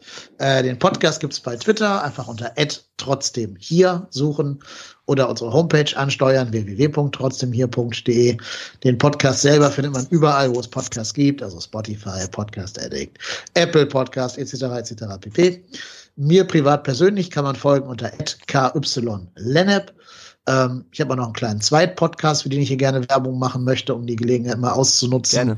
Der heißt Movie Rantner. Da geht es eben, wie der Name schon nahelegt, um Filme, Serien und alles rund um das Thema Entertainment. Und vier alte weiße Männer ranten über ihre Medien, die alle nicht mehr so gut sind, wie sie mal früher gewesen sind. Oder vielleicht auch nicht. Also in jedem Podcast wird eine strittige, kontroverse These zu, zum Thema Film, Fernseh, Serien und so weiter äh, diskutiert. Hört da gerne mal rein. Sehr schön. Ja, macht das auf jeden Fall. Werde ich auch nochmal äh, verlinken, den, den Podcast. Ähm, ja, dann geht auch natürlich der Dank an Oliver. Äh, vielen Dank, dass du dir heute die Zeit genommen hast, äh, um über beide Spiele ähm, ausführlich mit, mit uns zu sprechen. Schön, dass du da warst.